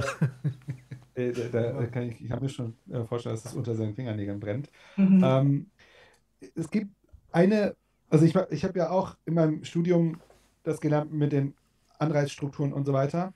Und es gibt eine Sache, seitdem ich in der Wirtschaftsberatung bin oder Unternehmensberatung bin, mich immer wieder verwundert ist, wie bürokratisch große Konzerne geworden sind und wie, wie wenig sie Innovationsanreize auch verarbeiten zu Innovation. Denn, also wenn wir doch große Konzerne nehmen, dann ist es ja oft so, dass die Innovation, also diese ganzen Anreize, äh, ähm, also die sind ja selten Unternehmen, Unternehmer geführt, sondern Management geführte Organisationen. Und die Leute, die aber in, den Organisation, in diesen Organisationen sich vielleicht für Innovation interessieren, sind ja selten die, auf die Anreize treffen. Sondern das sind ja eher Leute, die machen das aus äh, äh, ja, zweckmäßiger Freude an Themen und so weiter und so weiter. Und ich frage mich an der Stelle, jetzt rein aus einer, vielleicht aus einer ökonomischen Theorie, ähm, ob wir Konzerne geschaffen haben, die einfach zu groß sind und zu wenig, sogar wenn die Anreize gesetzt werden, sich kaum noch manövrieren können in Richtung Innovation, die transformativ sein muss. Und zwar, wir reden ja dann wahrscheinlich über einen Zeitraum, der jetzt nicht riesig ist. Und ich frage mich manchmal, welche ordnungsregulierenden Maßnahmen könnten wir denn da machen, dass diese Organisationen wirklich auch es schaffen, äh, dahin zu kommen, dass sie inno relevante Innovationen produzieren. Insbesondere, wenn wir uns mal überlegen, ähm, sowas wie CO2-Neutralität oder ähm, und so weiter. Wirklich aus so einem, als, als Insider habe ich manchmal echt die großen Herausforderungen, mir das vorzustellen. Und als Add-on nur ganz kurz, um nochmal klar zu machen, welche Art von Innovation eigentlich gebraucht wird, ist ja immer die Rede von Disruption. Also eigentlich wäre ja die Aufgabe an genau die, die gerade mit fossiler Energie Milliarden von, von Gewinne einfahren, zu sagen, ihr nehmt jetzt bitte eure Gewinne und entwickelt etwas, wo ihr euch selber abschafft. Diese Art genau. von Disruption. Genau. Warum sollten sie das tun? Und sind sie überhaupt in der Lage, so zu denken? in einem System, wo sie seit Jahrzehnten so sozialisiert wurden, ihr Geschäft zu machen und bis zum äußersten effizient aufzuziehen. Ja und nein. Also ich glaube, ähm, dass das schon äh, geht. Also man kann es vielleicht am besten an Beispielen festmachen. Ähm, zum Beispiel in der, ähm, in der Chemiebranche. da äh, wird man ja irgendwie aus dieser Pestizidnummer rauskommen müssen. Einfach weil man, weil das irgendwann nicht mehr erlaubt sein wird in dem mhm. Ausmaß, wie wir das heute ähm, praktizieren. Und was passiert da? Äh, das ist de definitiv Disruption, ähm, weil man eben nicht mehr Pestizide auf die Felder bringen kann, sondern ähm, sich andere Alternativen überlegen muss. Und die beiden Lösungen, die Technologien, äh, die ähm, zur Lösung beitragen werden, sind äh, KI. Und zwar, weil man die Bauern mit künstlicher Intelligenz ausstattet, die mit Hilfe von Wetterdaten ähm, dann äh, die Pestizidmenge reduziert, die man aufbringen muss, damit die Pflanze überlebt. Ja, aber da wäre ja die disruptive Frage. Sozusagen. Da, ja, ja, okay. da brauche ich noch Pestizide. Ja. Ähm, aber ich äh, kann sozusagen Normwerte einhalten, weil ich eben weniger verbrauche. Effizienz, und, äh, das ist keine zweite Lösung. Genau. Und da müssen wir uns dann gesellschaftlich äh, drüber unterhalten, ob das eine äh, gute Idee ist, ob das dann, ähm, welche Rolle auch äh, Europa dabei spielt, ist Gentechnologie. Ne? Also die Pflanzen einfach resistent zu machen. Und da gibt es ganz unterschiedliche ähm, Spielarten. Da gibt es natürlich äh, Gentechnologie, die aber auch kritisch gesehen wird in Europa, die aber eigentlich nichts anderes macht, als Züchtungsprozesse zu simulieren und massiv zu beschleunigen. Mhm. Also Dinge sozusagen, die Pflanzen so zu manipulieren, äh, als ob man eben sie immer wieder kreuzen würde und irgendwann eine resistentere Art ähm, äh, äh hätte, die dann eben, mhm. äh, die dann eben keine Pestizide mehr nötig hat. Ähm, und das sind, äh, das sind Technologien, wo wir wieder gesellschaftliche äh, Diskussionen führen müssen. Aber das sind schon Diskussionen, die geführt werden. Und das sind, glaube ich, schon äh, sehr disruptive Entwicklungen, weil da natürlich sowohl diese Frage ist, wie kann ich eigentlich ein Ziel, ähm, Ernährung äh, mhm. der Bevölkerung erreichen mit Mitteln, die umweltverträglicher sind. Mhm. Ähm, und dann natürlich auch Standortdiskussionen. Kann ich das in Deutschland machen oder äh, treibe ich diese Dinge woanders voran, weil ich einfach äh, die Genehmigungen auch für die Forschung, die da nötig ist, nicht so schnell bekomme in Deutschland? Äh, kriege ich das äh, Personal dafür? Sind die Universitäten als Kooperationspartner geeignet? Also da ist ganz viel Disruption mhm. drin. Und ich glaube, einerseits, also in den Unternehmen passieren diese Dinge. Und man mhm. muss, glaube ich, schon schauen, dass man einerseits die richtigen Anreize setzt. Bei, bei der Pestizidnutzung ist das definitiv so, dass da die Anreize da sind, dass man irgendwie mhm. Lösungen ja. finden muss. Ähm, und jetzt fragt sich, wie setzen wir eigentlich die Anreize, dass das bei uns Geschäftsmodelle, also zukünftige Wertschöpfung äh, generiert. Ja, die, also, den Teil vergessen wir manchmal. Mhm. Das wäre so ein Beispiel. Ich hätte noch ein zweites. Ja, aber lass mich erst zu dem noch kurz was sagen, weil tatsächlich Gentechnologie, abgesehen davon, dass es wahrscheinlich neue Probleme verursacht, die wir noch nicht kennen und so weiter, es wäre mir an der Stelle immer noch nicht disruptiv genug, weil ja sozusagen die Logik, die da drunter steckt, ist ja quasi Massenindustrielandwirtschaft.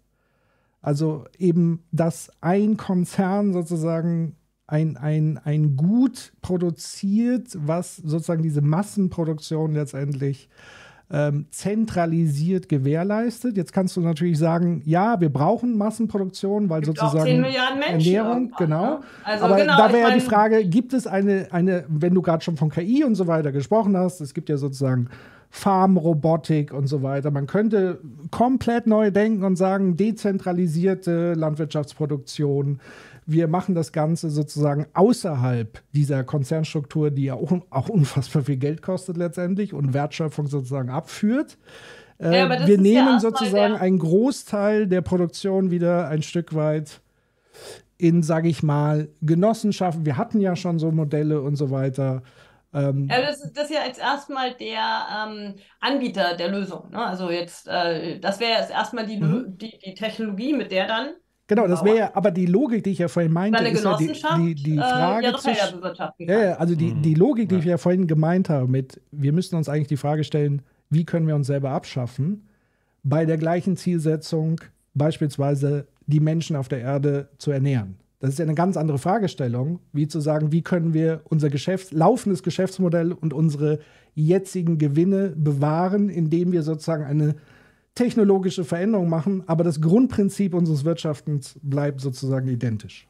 Ja, ähm, jetzt, äh, jetzt ist aber die Frage, haben wir das so in der Hand? Ne? Also ich meine, wir müssen ja auch, ja. Ähm, wir müssen ja auch bedenken, dass wir in Deutschland ähm, sowohl beim Klimaschutz, aber auch bei anderen Entscheidungen natürlich nicht ganz unabhängig vom Ausland sind. Und ähm, jetzt bei, beim Klimaschutz ist es so, ähm, dass ich das schon äh, teilweise sehr, sehr stark national fokussiert finde in einer Problemstellung, wo man das Gefühl hat, die Probleme, natürlich müssen wir national ähm, uns in, vielen, vielen ähm, in vielen, vielen Bereichen engagieren, Klimaschutz zu betreiben. Aber tatsächlich globale Klimaziele erreichen werden wir nur, wenn wir aus unseren Stärken heraus Hebel einsetzen, um tatsächlich andernorts massiv Emissionen zu vermeiden. Äh, nur ein Beispiel, ähm, die, äh, Nation, die Kohleverstromung, ähm, die nimmt ja nicht ab, sondern aktuell äh, nimmt es eher zu. Also ähm, die, der Kohleabbau weltweit ist viel zu umfangreich. In Staaten wie Indien, Indonesien, China, äh, unter anderem Russland. Ähm, und es sind sogar noch neue Projekte projektiert. Und wenn das alles realisiert wird und verstromt wird, äh, dann können wir das Zwei-Grad-Ziel komplett begraben. Das heißt, wir müssen eigentlich schaffen, ähm, da über unsere Grenzen hinauszudenken und zu überlegen, wie können wir denn unsere ähm, Mittel nutzen, um Hebel zu entfalten, damit es attraktiv wird für diese Länder eben nicht Kohle zu verstromen, sondern auf andere Energieträger zu setzen. Was hat das jetzt mit ähm, äh, diesen gesellschaftspolitischen Fragen zu tun? Ähm, in dem Kontext hat Wirtschaftskraft natürlich eine Bedeutung. Also Wirtschaftskraft und wirtschaftliche Stärke wird ein ganz, ganz wesentlicher Hebel sein, andere überhaupt motivieren zu können. Und das ist einfach, also selbst wenn man einen anderen Wunsch hätte sozusagen, mhm. ähm, wäre mir jetzt nicht klar, wie wir diese Ziele, zum Beispiel globaler Klimaschutz, ähm, zusammenbringen sollten mit etwas, wo wir eigentlich bei uns sagen, wir brauchen diesen ganzen Wohlstand nicht, machen jetzt ein bisschen ruhiger, ähm, sind mit weniger zufrieden.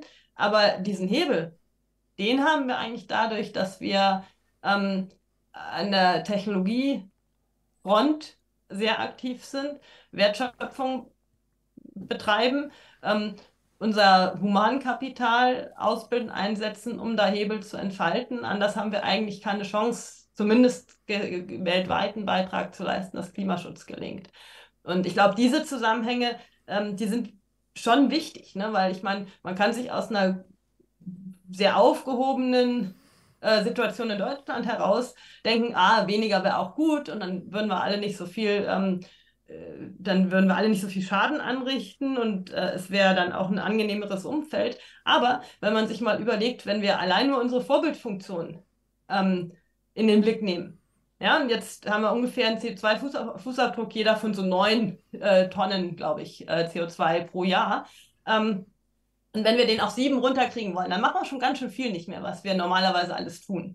Und so unter sechs, sieben ist total schwer, weil in unserer Gesellschaft eben so vieles äh, sehr, sehr stark mit CO2-Emissionen zusammenhängen. Mhm. Und äh, allein Vorbildfunktion bedeutet schon echt vorankommen, äh, klimaneutral zu wirtschaften und das dann aber auch für andere attraktiv zu machen. Das muss ja auch günstig sein, damit ähm, dann komme ich vielleicht doch zu meinem zweiten Beispiel. Äh, das zweite Beispiel wäre jetzt, wär jetzt Wasserstoffwirtschaft. Das ist schon auch ein äh, Prozess, wo große Konzerne ihr Wissen wirklich exzellent einsetzen können, um äh, in eine klimaneutrale Welt äh, voranzukommen. Ähm, warum? Weil das sehr nah an Gas ist und weil das sehr nah und weil wir eine hohe Technologiekompetenz in dem Bereich haben. Nun brauchen wir aufgrund von ähm, zu geringen verfügbaren Flächen, also sehr wahrscheinlich, dass wir Wasserstoff importieren müssen bei den Bedarfen, die wir äh, perspektivisch haben werden. Wenn wir jetzt ähm, solche Wasserstoff... Wenn wir kein Energienetz mit Erneuerbaren, die sozusagen grünen Wasserstoff überhaupt produzieren können. Ab, abgesehen ähm, davon, dass wir keine Infrastruktur haben, die grünen genau, Wasserstoff genau. Die, transportieren die gilt es aufzubauen.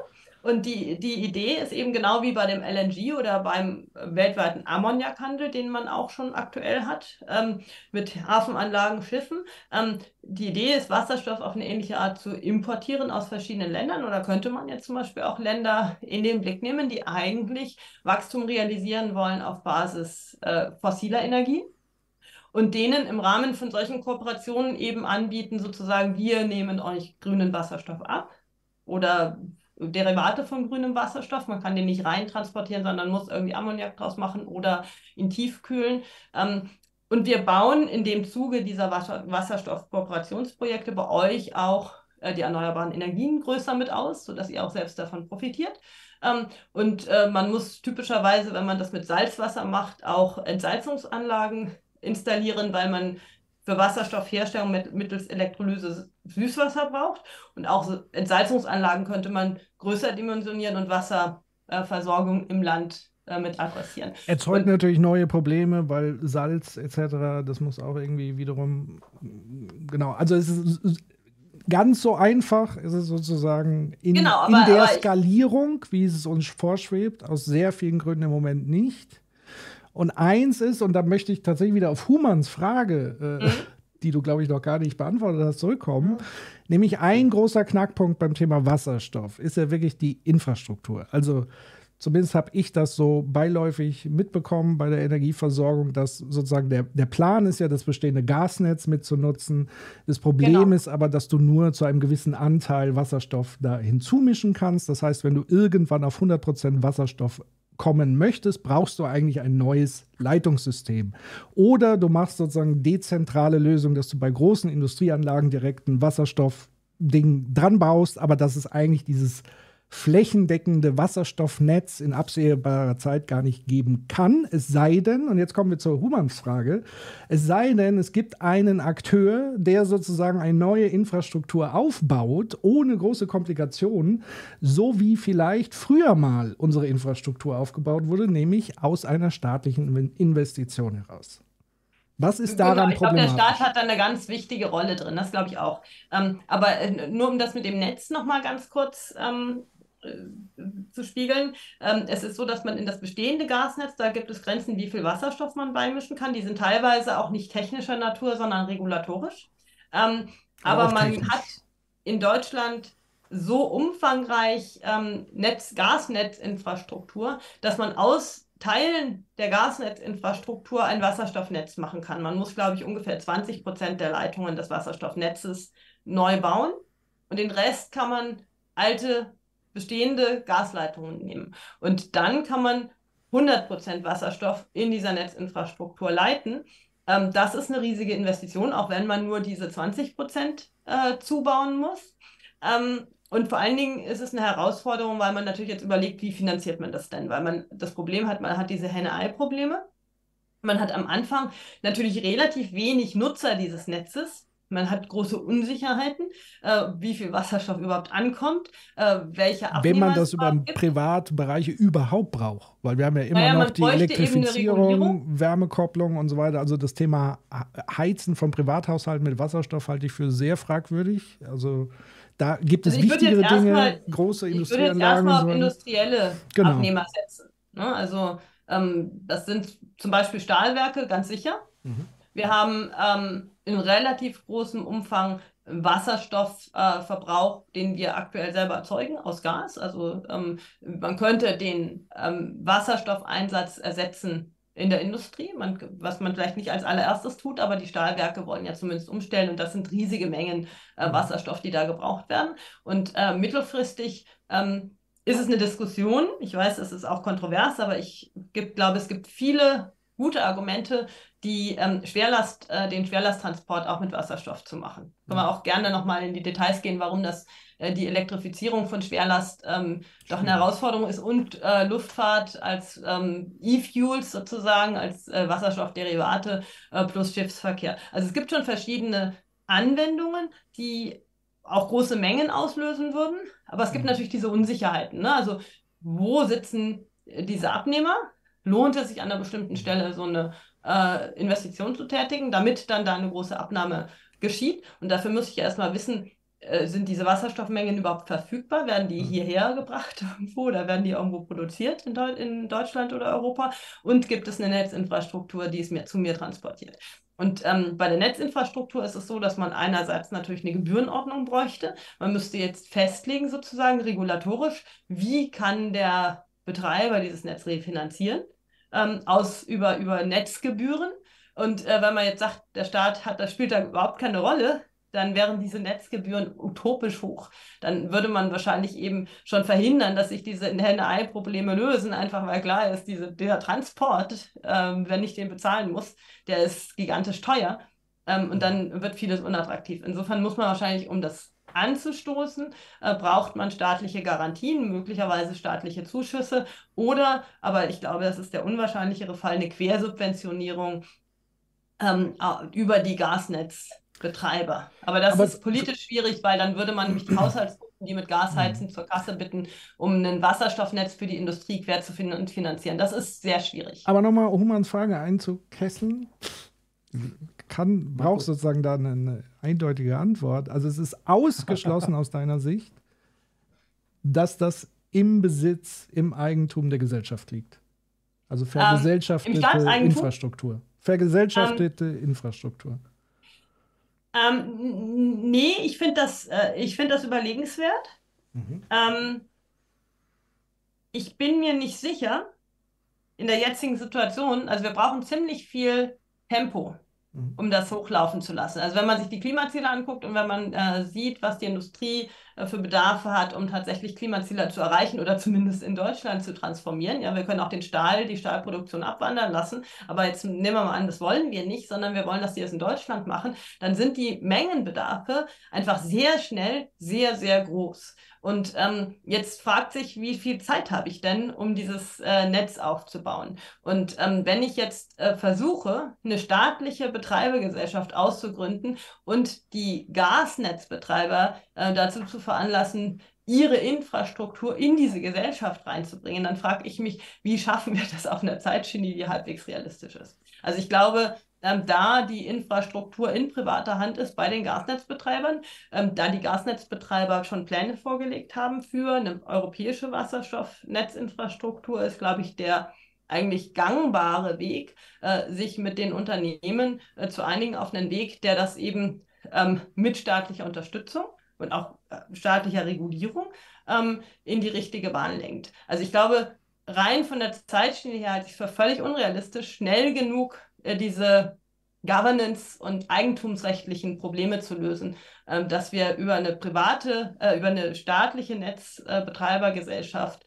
äh, unsere Ziele erreichen. Ansonsten, wenn man jetzt beliebig viel Zeit hätte oder auf der grünen Wiese sagen könnte, wir machen entweder Staat oder wir machen das über die Privaten, kann ich mir vorstellen, dass eine staatliche Betreibergesellschaft auch nicht unsinnig ist. Das kann, kann man machen. Aber aus der, von dem Startpunkt, auf dem wir jetzt sind, äh, wäre das, glaube ich, zu langsam. Ich hätte eine andere oder eine ergänzende Frage. Mm. Und zwar, also was ich verstehe ist, ähm, was du sagst, ist ja, dass wir eine Transformation hinbekommen, wenn wir auf der einen Seite die Sachen, die klimaschädlich sind, im Grunde einpreisen lassen, wie zum Beispiel CO2-Zertifikate oder Gaspreise müssen weitergegeben werden und so weiter, sodass ja die Industrien, die das dann einpreisen müssen, einen Anreiz haben zu schauen, welche Alternativen gibt es, ne? wie können sie äh, äh das anders machen und so weiter.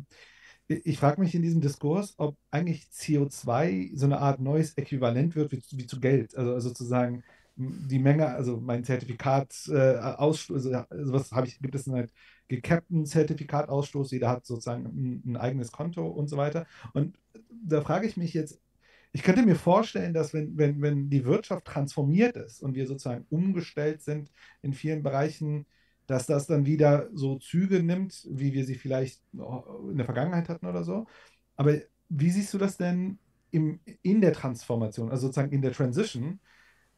Gibt es nicht einen krassen Wohlstandsverlust und würden darunter nicht um insbesondere die Menschen dann wiederum weniger profitieren, die vielleicht, also sagen wir mal, die Menschen, die sich heute noch einen Flug leisten können und mal Urlaub machen, die können sich dann gar nicht mehr leisten, weil die wegen den CO2-Zertifikaten gehen die Flugzeugpreise richtig äh, hoch. Also haben wir da nicht eher nochmal mehr gesellschaftliche Spannungen? Äh, oder ja, was, das, was ist, äh, das ist eine ganz interessante Frage. Also zwei Eindrücke dazu. Vielleicht zum einen ist es so, dass man ähm, dass man das überhaupt nicht sozial unausgewogen machen muss, wenn man nicht will. Ähm, ob das jetzt realistisch ist, äh, sei dahingestellt. Aber wenn man sagt, es zahlt, es zahlt jeder ähm, komplett für seinen CO2-Fußabdruck und wir verteilen die Einnahmen pro Kopf um. Dass jeder das Gleiche zurück, jeder kriegt das Gleiche zurück aus diesem Topf, aus dem, in den alle eingezahlt haben, ja. Ähm, dann äh, profitieren äh, die unteren Einkommensschichten, denen geht es besser finanziell als vorher, weil sie nämlich äh, relativ zu den oberen Einkommen viel kleineren CO2-Fußabdruck haben. Die sind nicht so stark mobil, ähm, die haben nicht, so, haben nicht so große Wohnungen und so weiter. Die werden viel weniger äh, CO2-Kosten haben, als sie nachher zurückkriegen. Ist ja einfach, äh, also genau, also da der CO2-Fußabdruck mit dem Einkommen sehr stark ansteigt, ist das einfach ein Umverteilungsmechanismus. Das kann man machen und hätte gleichzeitig, wenn man sagt, man hat so ein Budget an CO2-Emissionen, könnte man sozusagen die CO2-Emissionen in der Gesellschaft steuern auf eine Art und Weise, die dann dazu führt, dass es den, dass die unteren Einkommensgruppen davon profitieren. Ich fände das eigentlich eine charmante Art, ähm, daran zu gehen. Ja, so ein ähm, bedingungsloses CO2-Guthaben. Ja, das ist äh, genau. Also eigentlich, ähm, ich meine, man kann es ja auch noch schiefer verteilen. Man könnte ja auch den unteren Einkommensgruppen mehr geben. Ich meine, gleich verteilen ist schon mal eigentlich nicht unplausibel ne, und wird schon Mhm. mal die unteren Einkommensgruppen besser stellen. Ja. Ähm, und ähm, jetzt fragt sich natürlich, äh, kann man dann ähm, nicht mehr fliegen?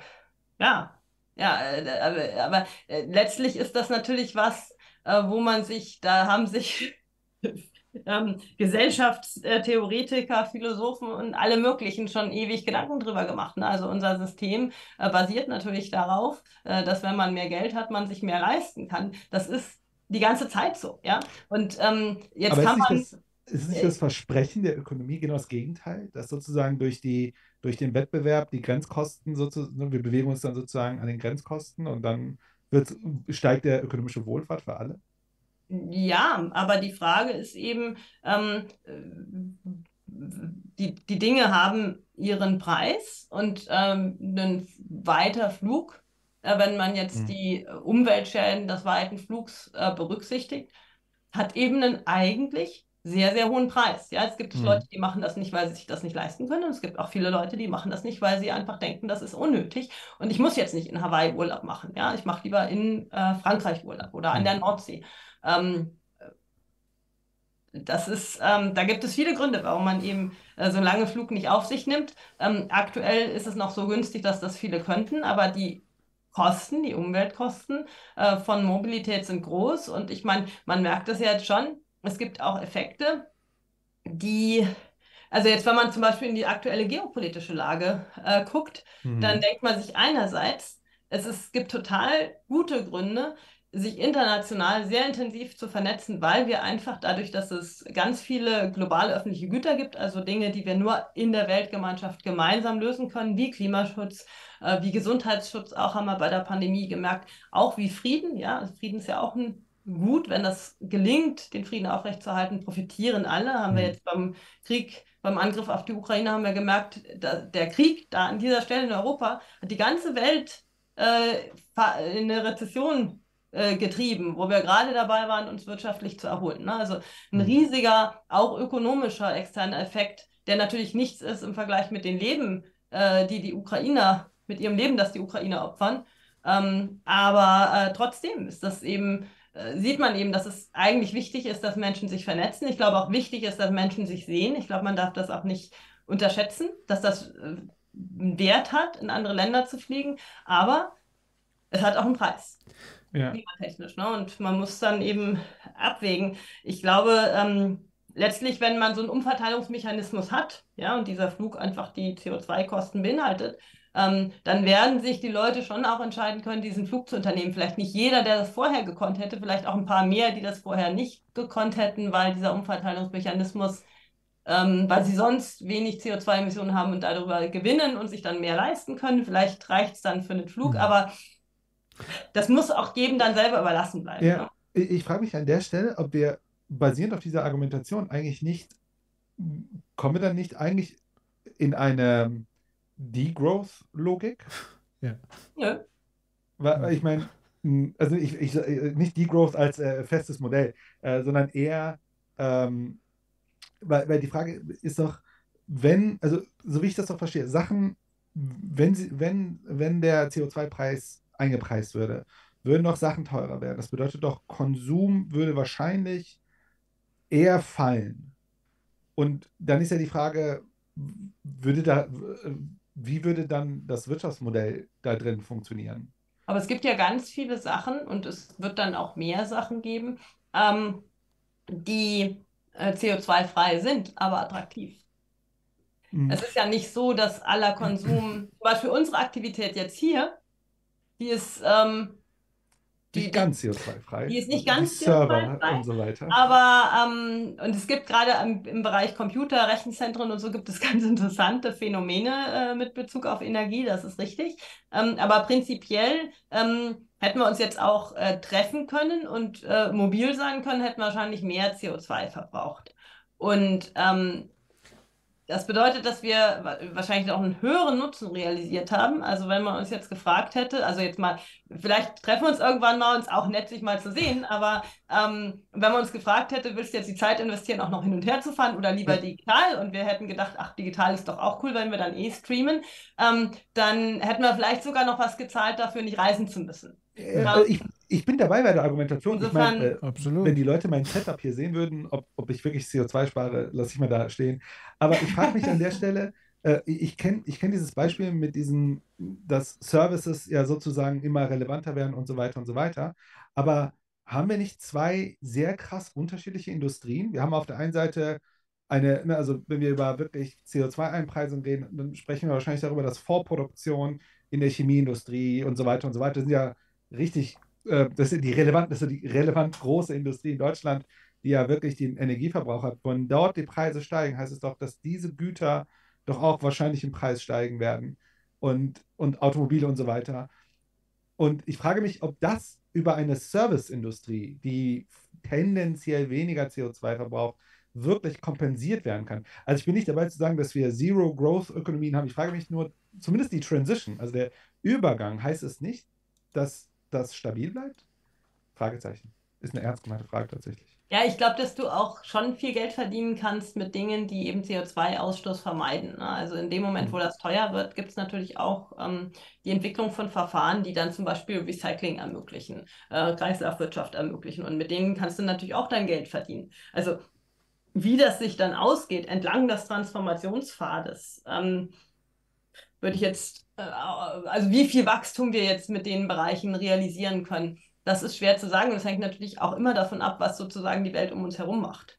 Äh, weil natürlich auch die Ausweichreaktionen, ob die Leute jetzt wirklich äh, nachhaltige Technologien nachfragen und diese Verfahren ähm, erfolgreich etabliert werden können und skaliert werden können. Das hängt natürlich auch davon ab, ob man aus dem System ähm, fliehen kann sozusagen und wir Carbon Leakage haben und auf der äh, mhm. anderen Ort in der Welt äh, wird dann umweltschädlich produziert oder ob man äh, in der Ökonomie äh, eine Dynamik aufrechterhalten kann, dass sich die Dinge entwickeln und, äh, und, und ähm, dann eben natürlich auch Erlöse generieren. Und ähm, es gibt ja ganz unterschiedliche Ansätze. Bei uns ist eher der Ansatz CO2-Preis und CO2-Handel hat die EU jetzt ja auch noch ausgeweitet auf Wärme und Mobilität. In den Vereinigten Staaten jetzt mit dem Inflation Reduction Act hat man das umgekehrte Prinzip. Dort ähm, gibt es ja jetzt die sogenannten Tax Credits ähm, für, also das ist eine Förderung quasi die über eine Reduktion der Steuerlast äh, funktioniert. Eine mhm. Förderung zum Beispiel für erneuerbaren Strom und auch für Wasserstoff. Also für mhm. Wasserstoff äh, ist aktuell so Herstellungskosten ähm, 6 bis 9 Euro pro Tonne, äh, pro, pro Kilogramm. Und ähm, man kriegt in den USA jetzt eine Förderung von 3 Euro pro Kilo, wenn man ihn grün herstellt, also CO2-neutraler Wasserstoff oder fast. Ja also der, der, das, das, grüner Wasserstoff, sagen wir mal, also mit Elektrolyse. Das heißt, wir machen einen Sanktionsmechanismus und die USA machen einen Anreizmechanismus. Äh, genau, die, äh, die, die, die äh, zahlen eine Förderung, mhm. machen es günstig und dadurch ist jetzt ja. dort grüner Wasserstoff schon jetzt günstiger als konventioneller Grauer, den man heute aus Gas herstellt. Und, ähm, äh, würde mich interessieren, also was, also aus deiner Perspektive, was hältst du denn für die schlauere Strategie über die Tax Credits, also die Anreize von CO2 besserer Technologie oder über, ich sag mal, eher so ein, Sanktion ist jetzt nicht so böse an, aber äh, über Preis-Kostenmechanismen, äh, wie wir das gleich in den, äh, hier machen. Also wenn das alle, wenn sich alle weltweit einigen könnten, wäre die CO2, äh, der CO2-Handel, wie wir ihn in Europa haben, schon besser. Ne, weil mhm. man dadurch auch die Menge einfach steuern kann. Ne? Ich mhm. Äh, habe ja so ein ja. Mengenkontingent über eine Zeit auch ähm, und ähm, reduziere die Mengen äh, entsprechend den Reduktionspfaden, die man realisieren möchte. Und die Reduktionspfade ergeben sich aus den Klimazielen. Ja, und das ist natürlich schon schlau. Und dann sagt man, diese Menge an Zertifikaten, die ähm, ausgegeben wird, die können alle miteinander handeln und dadurch landen die nachher dort, wo das äh, Vermeiden am schwierigsten oder am teuersten ist. Und äh, die anderen, äh, für, die da eben günstigere Vermeidungskosten haben, die vermeiden eben das CO2. Das ist eigentlich ein gutes System. Die USA gehen das nicht mit, weil in den USA ähm, immer in den Wahlen versprochen wird, dass nicht besteuert wird und die CO2-Preise sozusagen als Steuer empfunden werden. Und ja. deswegen geht man jetzt in den USA den umgekehrten Weg. Eigentlich ist das so ein bisschen, bis auf Details, ist es eher so ein Level-Effekt. Ne? In den USA zahlt man eine Prämie für das Gute. Ähm, und ähm, dadurch verschiebt man aber auch die relativen Preise so, dass es eben attraktiver ist, klimafreundlich zu produzieren. Und in den USA, so wie es jetzt implementiert ist, scheint es so zu sein, dass es extrem attraktiv sein wird, klimaneutralen Wasserstoff herzustellen. Das aber wird ein ziemlicher Pull-Effekt sein, ja. der da kommt. Ähm, und ähm, das ist natürlich auch eine Möglichkeit, äh, diesen relativen Vorteil zu etablieren. Das können die USA auch deshalb machen, weil sie einfach weniger Restriktionen haben, ähm, da ähm, sowas zu etablieren. Zum einen haben sie natürlich dadurch, dass sie ihre eigene Zentralbank haben und nicht eine gemeinsame Zentralbank mit vielen mhm. Staaten mit ganz unterschiedlichen Schuldenständen, ist es natürlich weniger riskant.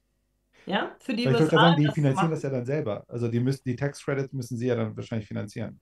Äh, ja, genau, genau. Das ist natürlich, kostet natürlich Geld genau. und das bedeutet natürlich, dass auch die öffentliche Verschuldung sich erhöht. Aber wenn ich eine eigene äh, Zentralbank habe, dann kann, äh, ist so, so, eine Dynamik, dass dann diese Schulden sich weginflationieren oder das, äh, man hat das einfach mehr unter Kontrolle als in Europa, wo wir eine Z Zentralbank haben, ähm, gemeinsam mit sehr vielen europäischen Staaten im Euroraum, die ganz unterschiedliche Schuldenstände haben und die ganz unterschiedlich in Bedrängnis kommen können. Ne? Also das wird, eine, wenn da ein Staat eine Staatsschuldenkrise hat, dann ist es ein riesen Spannungsfeld, das wir in Europa eröffnen. Während wenn die USA drohen, in so eine Situation zu geraten, ist eben die Wahrscheinlichkeit, dass da ähm, ein großer Schaden entsteht, niedriger.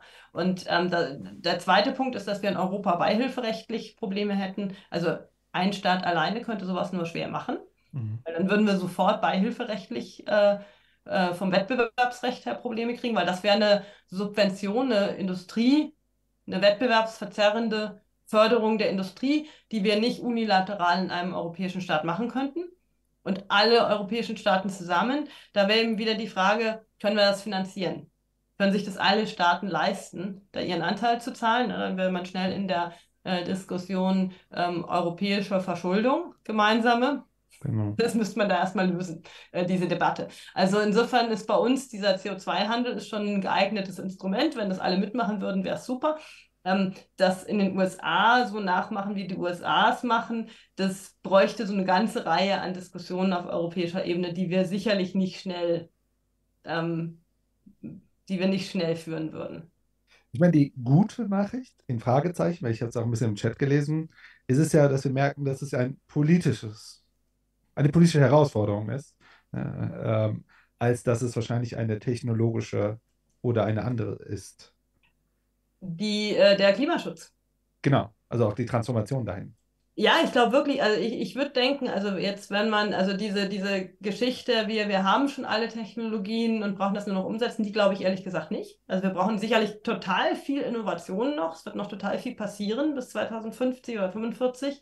Ähm, ist jetzt nicht so klar, wie die Welt dann ganz genau aussieht, mit welchen Technologien wir wirtschaften, aber ähm, es, die, die technologische Restriktion ist geringer als die politische. Also das aber entscheidende Problem beim Klimaschutz ist, wie wir es schaffen, äh, tatsächlich alle Staaten weltweit zusammen auf diesen Pfad zu bringen. Und wir haben jetzt bei den Klimakonferenzen gesehen, dass es eben total schwierig ist, diese Klimaverhandlungen zu führen. Es sind immer Verteilungskonflikte auch zwischen den Staaten ähm, und natürlich unterschiedliche Drohpunkte äh, involviert. Und es sind auch äh, die, ähm, äh, die Besitzstrukturen, vor allen Dingen auch äh, von den großen Kohlekonzernen in den Schwellenländern. Da ist es oft so, dass die, dass die, die, die, ähm, die Staatenlenker, seien es Demokratien oder ähm, Autokratien, oftmals direkt von die, äh, mit diesen Kohlekonzernen verbunden sind und auch davon profitieren sozusagen. Die muss mhm. man eigentlich auskaufen sozusagen. Ne? Jetzt mal abgesehen sozusagen von den internationalen Herausforderungen und so weiter. Ich möchte, ist, sorry, Patrick, ja. bevor du weiterschießt, ein kleiner Reminder auf die äh, zur Uhr. Ja. Viertelstunde haben wir noch. Oder hart. Genau, genau aber wir können uns gerne wieder verabreden. Das wäre super, weil noch ganz, also ich habe, glaube ich, noch keine einzige Frage aus meiner dreiseitigen Frageliste. Oh Gott, du hast eine Frageliste. ja, ja, wir können uns gerne noch. Oh ich glaube, wir müssen das nochmal äh, ja, einen Punkt dann auch ein Stück weit vertiefen. Es macht ja auch äh, äh, großen Spaß, darüber zu diskutieren. Ähm, den Punkt, worauf ich hinaus wollte, ist ja, und ich glaube, das hat Human auch versucht anzudeuten, dass es gibt da eine zentrale Prämisse. Also die Frage ist ja, weil du ja gesagt hast, Innovation, wir brauchen noch ganz viel Innovation. Für mich ist ja die elementare Frage, wofür?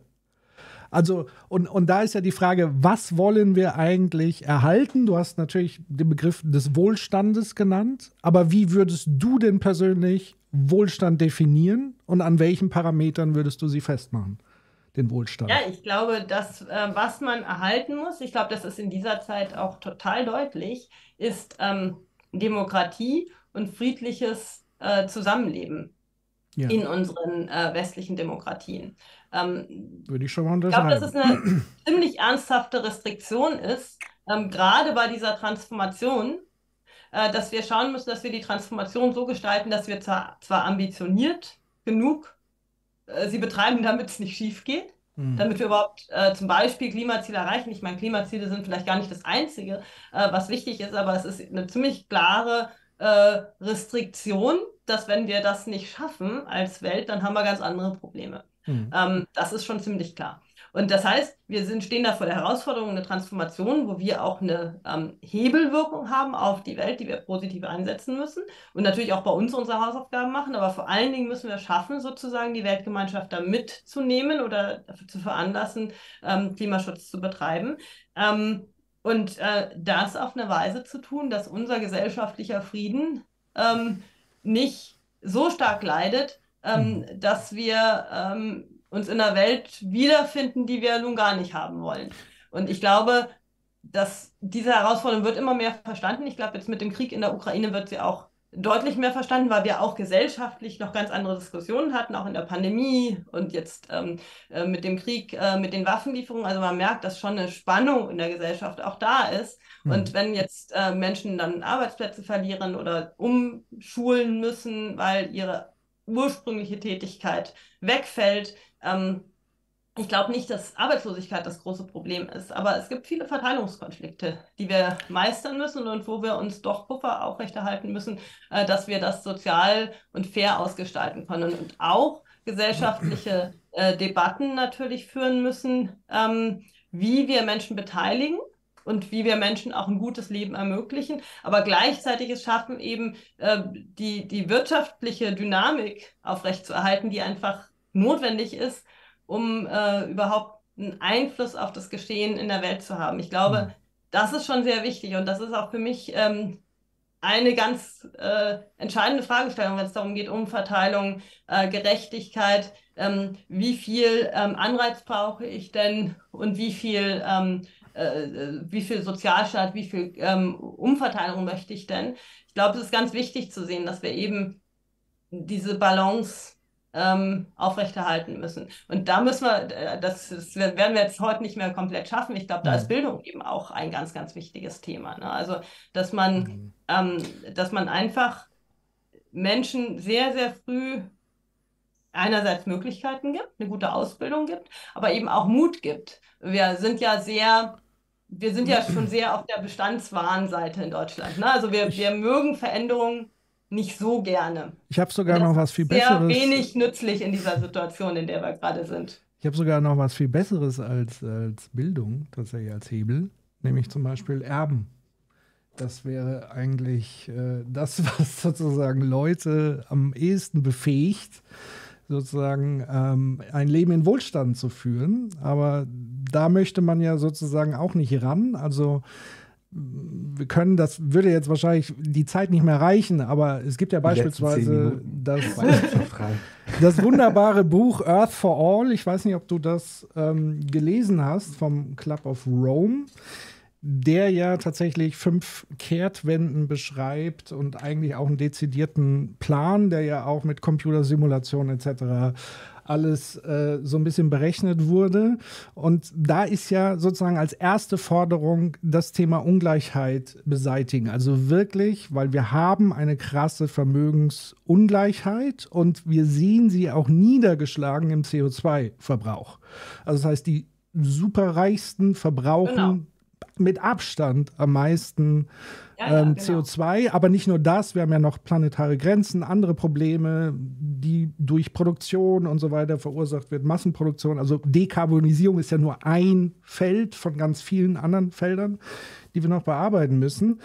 Aber was würdest du denn dazu sagen? Weil das ist doch für mich der Hebel letztendlich, also der Hebel der Umverteilung, wo man sagen würde, damit würde man doch auch ein Stück weit mehr demokratische Gerechtigkeit hinbekommen, weil es ist aus meiner Sicht total ungerecht und es hängt natürlich auch mit Bildungschancen zusammen und es macht einfach einen Unterschied, ob ich ein Vermögen erbe oder nicht erbe. Ähm, und das von vornherein, das kann ich auch gar nicht mehr mit Bildung letztendlich, da kann ich mich anstrengen, wie ich will. Natürlich ist Anstrengung gut und wichtig, aber wenn wir gleichzeitig auch sehen, die, die Löhne stagnieren, die Mieten steigen und so weiter, die Leute, die sozusagen in diesem Gefühl des sozialen Unfriedens sind, sind nicht deshalb da, weil sie Angst haben, dass sich jetzt eine grüne Veränderung einstellt, sondern dass die Gegebenheiten, die schon lange der Fall sind, immer weitergehen. Also was würdest du dazu sagen, zu sagen, ist Umverteilung, so wie es auch der Club of Rome vorschlägt, ein, ein Mechanismus, ein Hebel, den du auch sehen würdest? Ja, also ich sehe das schon im Spannungsfeld ähm, damit, ähm, die Produktivität aufrechtzuerhalten, äh, die wir brauchen, um Transformation tatsächlich auch zu gestalten. Und das ist einfach ein Spannungsfeld. Also ich glaube zum Beispiel bei der Erbschaftssteuer, da könnte ich mir vorstellen, dass man da ähm, ansetzen könnte. Nicht total radikal, glaube ich, weil es ist auch immer ähm, so, dass man natürlich aufpassen muss, dass man Betriebsvermögen äh, nicht zerstört. Ja, alles organisieren, ja.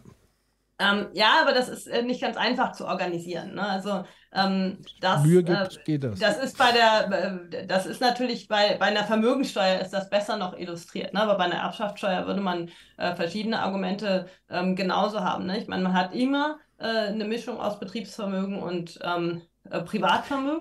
Aber ich meine, das, man, äh, Veronika, das, das- aber das ist doch, das ist doch kein, kein Argument, weil es gab ja schon wesentlich höhere Erbsch also Erbschaftssteuer ist nichts Neues, was wir einführen müssen. Wir müssen sozusagen nur die Sätze erhöhen und so weiter. Also das ist ja jetzt wirklich Ja, ja, also kein man- man- ich- ich sag ja, logistisches, technisches Problem. Das ist ja jetzt wirklich ein politisches Willensproblem. Das ist nicht, das ist nicht in vollem Umfang so. Ne? Also wenn ähm, Aber großteils können wir uns darauf einigen, dass es ein politisches Genau, können wir vielleicht bei, können wir, wenn wir uns nochmal treffen, können wir das auseinanderklappen. Dann, äh, äh, der, der ein, ein zentraler Punkt ist natürlich, dass man äh, strategisches Verhalten hat. Ne? Und wenn man ähm, Vermögen äh, besteuert, zum, jetzt machen wir es mal, weil sonst schaffen wir, schaffen wir das nicht, den, den Ja. Rest äh, vertagen wir zum nächsten Termin. Ähm, wenn wir Vermögen besteuern, dann haben wir immer diese, ähm, spa dieses Spannungsfeld zwischen Betriebsvermögen und Privatvermögen. Wenn ich das ankündige, es zu besteuern, dann flieht das Privatvermögen natürlich in das Betriebsvermögen. Und das ist natürlich möglich. Ähm, und dann bei dem Rest äh, kann ich mir dann überlegen, in, in welcher Form halten die Leute dann ihr Vermögen. Ja, und dann kann ich jetzt ähm, muss ich jetzt zu den Leuten nach Hause und ihre Picassos zählen und gucken, wie viel Oldtimer sie haben und das Können Sie angeben in der Einkommensteuererklärung Ja. beispielsweise. Das ist hier extrem der- hier ist der- kompliziert. hier ist der- Und Naja, bei der es könnte ja eine, es könnte ja eine freiwillige Angabe geben, so wie bei vielen anderen Steuerarten auch. Und man macht sozusagen Stichproben und guckt halt nach, wenn sie es halt nicht. Ähm, also ich gehe ja immer davon aus, dass, und Human ja auch, das sagt er ja auch immer als Beispiel, ich gehe davon aus, Menschen sind ja erstmal ehrlich und geben sozusagen eine, eine Ja, aber vernünftige dann zahlen die, die unehrlich sind, die niedrig- niedrigsten Steuern. Das wird mir echt gegen Strich gehen. Ich glaube äh, tatsächlich, das ist ein Riesenthema. Und Ja. äh, ich würde sagen, die letzten vier, fünf Minuten da jetzt einzusteigen, weil ich glaube, das kann man halt sehr breit auslegen, weil man könnte natürlich Betriebe schauen, also viele Unternehmen sind Management geführt, müssen sie noch Eigentümer geführt sein äh, Ja, ja, und so genau. Also da äh, Deswegen das auszuklamüsern jetzt Ja. in fünf Minuten ist so ein bisschen, also wenn wir das schaffen würden, ne, dann sollten wir die Regierung ablösen. Immerhin versuchen wir würde ich es sagen- in fünf Minuten zu. ähm, genau. Vielleicht machen wir mal kurz einen Recap, nicht wahr, Patrick? Ja. Bevor du wieder heiß läufst. Ja, soll ich den machen oder was? Du? Natürlich, du bist Ach so, der Chefmoderator. Ja, also ähm, äh, erstmal vielen Dank. Also es war Genau das. ähm, wirklich, würde ich sagen, das, was wir uns, glaube ich, äh, äh, gewünscht haben, dass wir uns ähm, austauschen. Und ich bin mir aber sicher, dass sowohl, ich sag mal, von verschiedenen Seiten der Zuhörenden viele nicht der jeweiligen anderen Meinung war, aber ich finde es wirklich äh, äh, sehr zu respektieren, dass wir das heute so offen ähm, konstruktiv sozusagen unsere Argumente auf den Tisch legen können, konnten und können nach wie vor. Und ähm, ja, ich bedanke mich auf jeden Fall äh, recht herzlich für deine Zeit, ähm, die du dir genommen hast. Und ähm, ja, ich finde es auch wirklich äh, beeindruckend, dass du sozusagen dich wirklich ähm, ja, für dieses Format deshalb begeisterst, weil du begeistert sozusagen diskutieren möchtest. Ähm, weil man könnte jetzt auch sagen, irgendwie Aufmerksamkeit und so weiter, das ist aber hier ja einfach nicht der Fall. Wir, wir haben ja so nicht die Fläche, sondern ich, ich, ich glaube tatsächlich, dir geht es um die Auseinandersetzung und es würde mich freuen, wenn sozusagen jeder von uns heute so ein Stück weit äh, was für sich so ein bisschen mitnimmt und ein bisschen Erkenntnis bei allen irgendwie entstanden ist. Und ja, vielen Dank. Ja, Magst du noch was euch auch sagen? danke. Machen wir mal wieder und danke für die Gastfreundschaft. Genau, bis bald mal. Sehr gerne. Dann euch allen einen schönen Abend da draußen. Äh, bei uns geht es weiter nächste Woche, nächsten Donnerstag mit einem Livestream, Ankündigungen, Folgen auf Twitter etc. pp. In diesem Sinne, macht's gut, ihr Lieben. Und äh, ja, auf ganz bald. Adios. Ciao.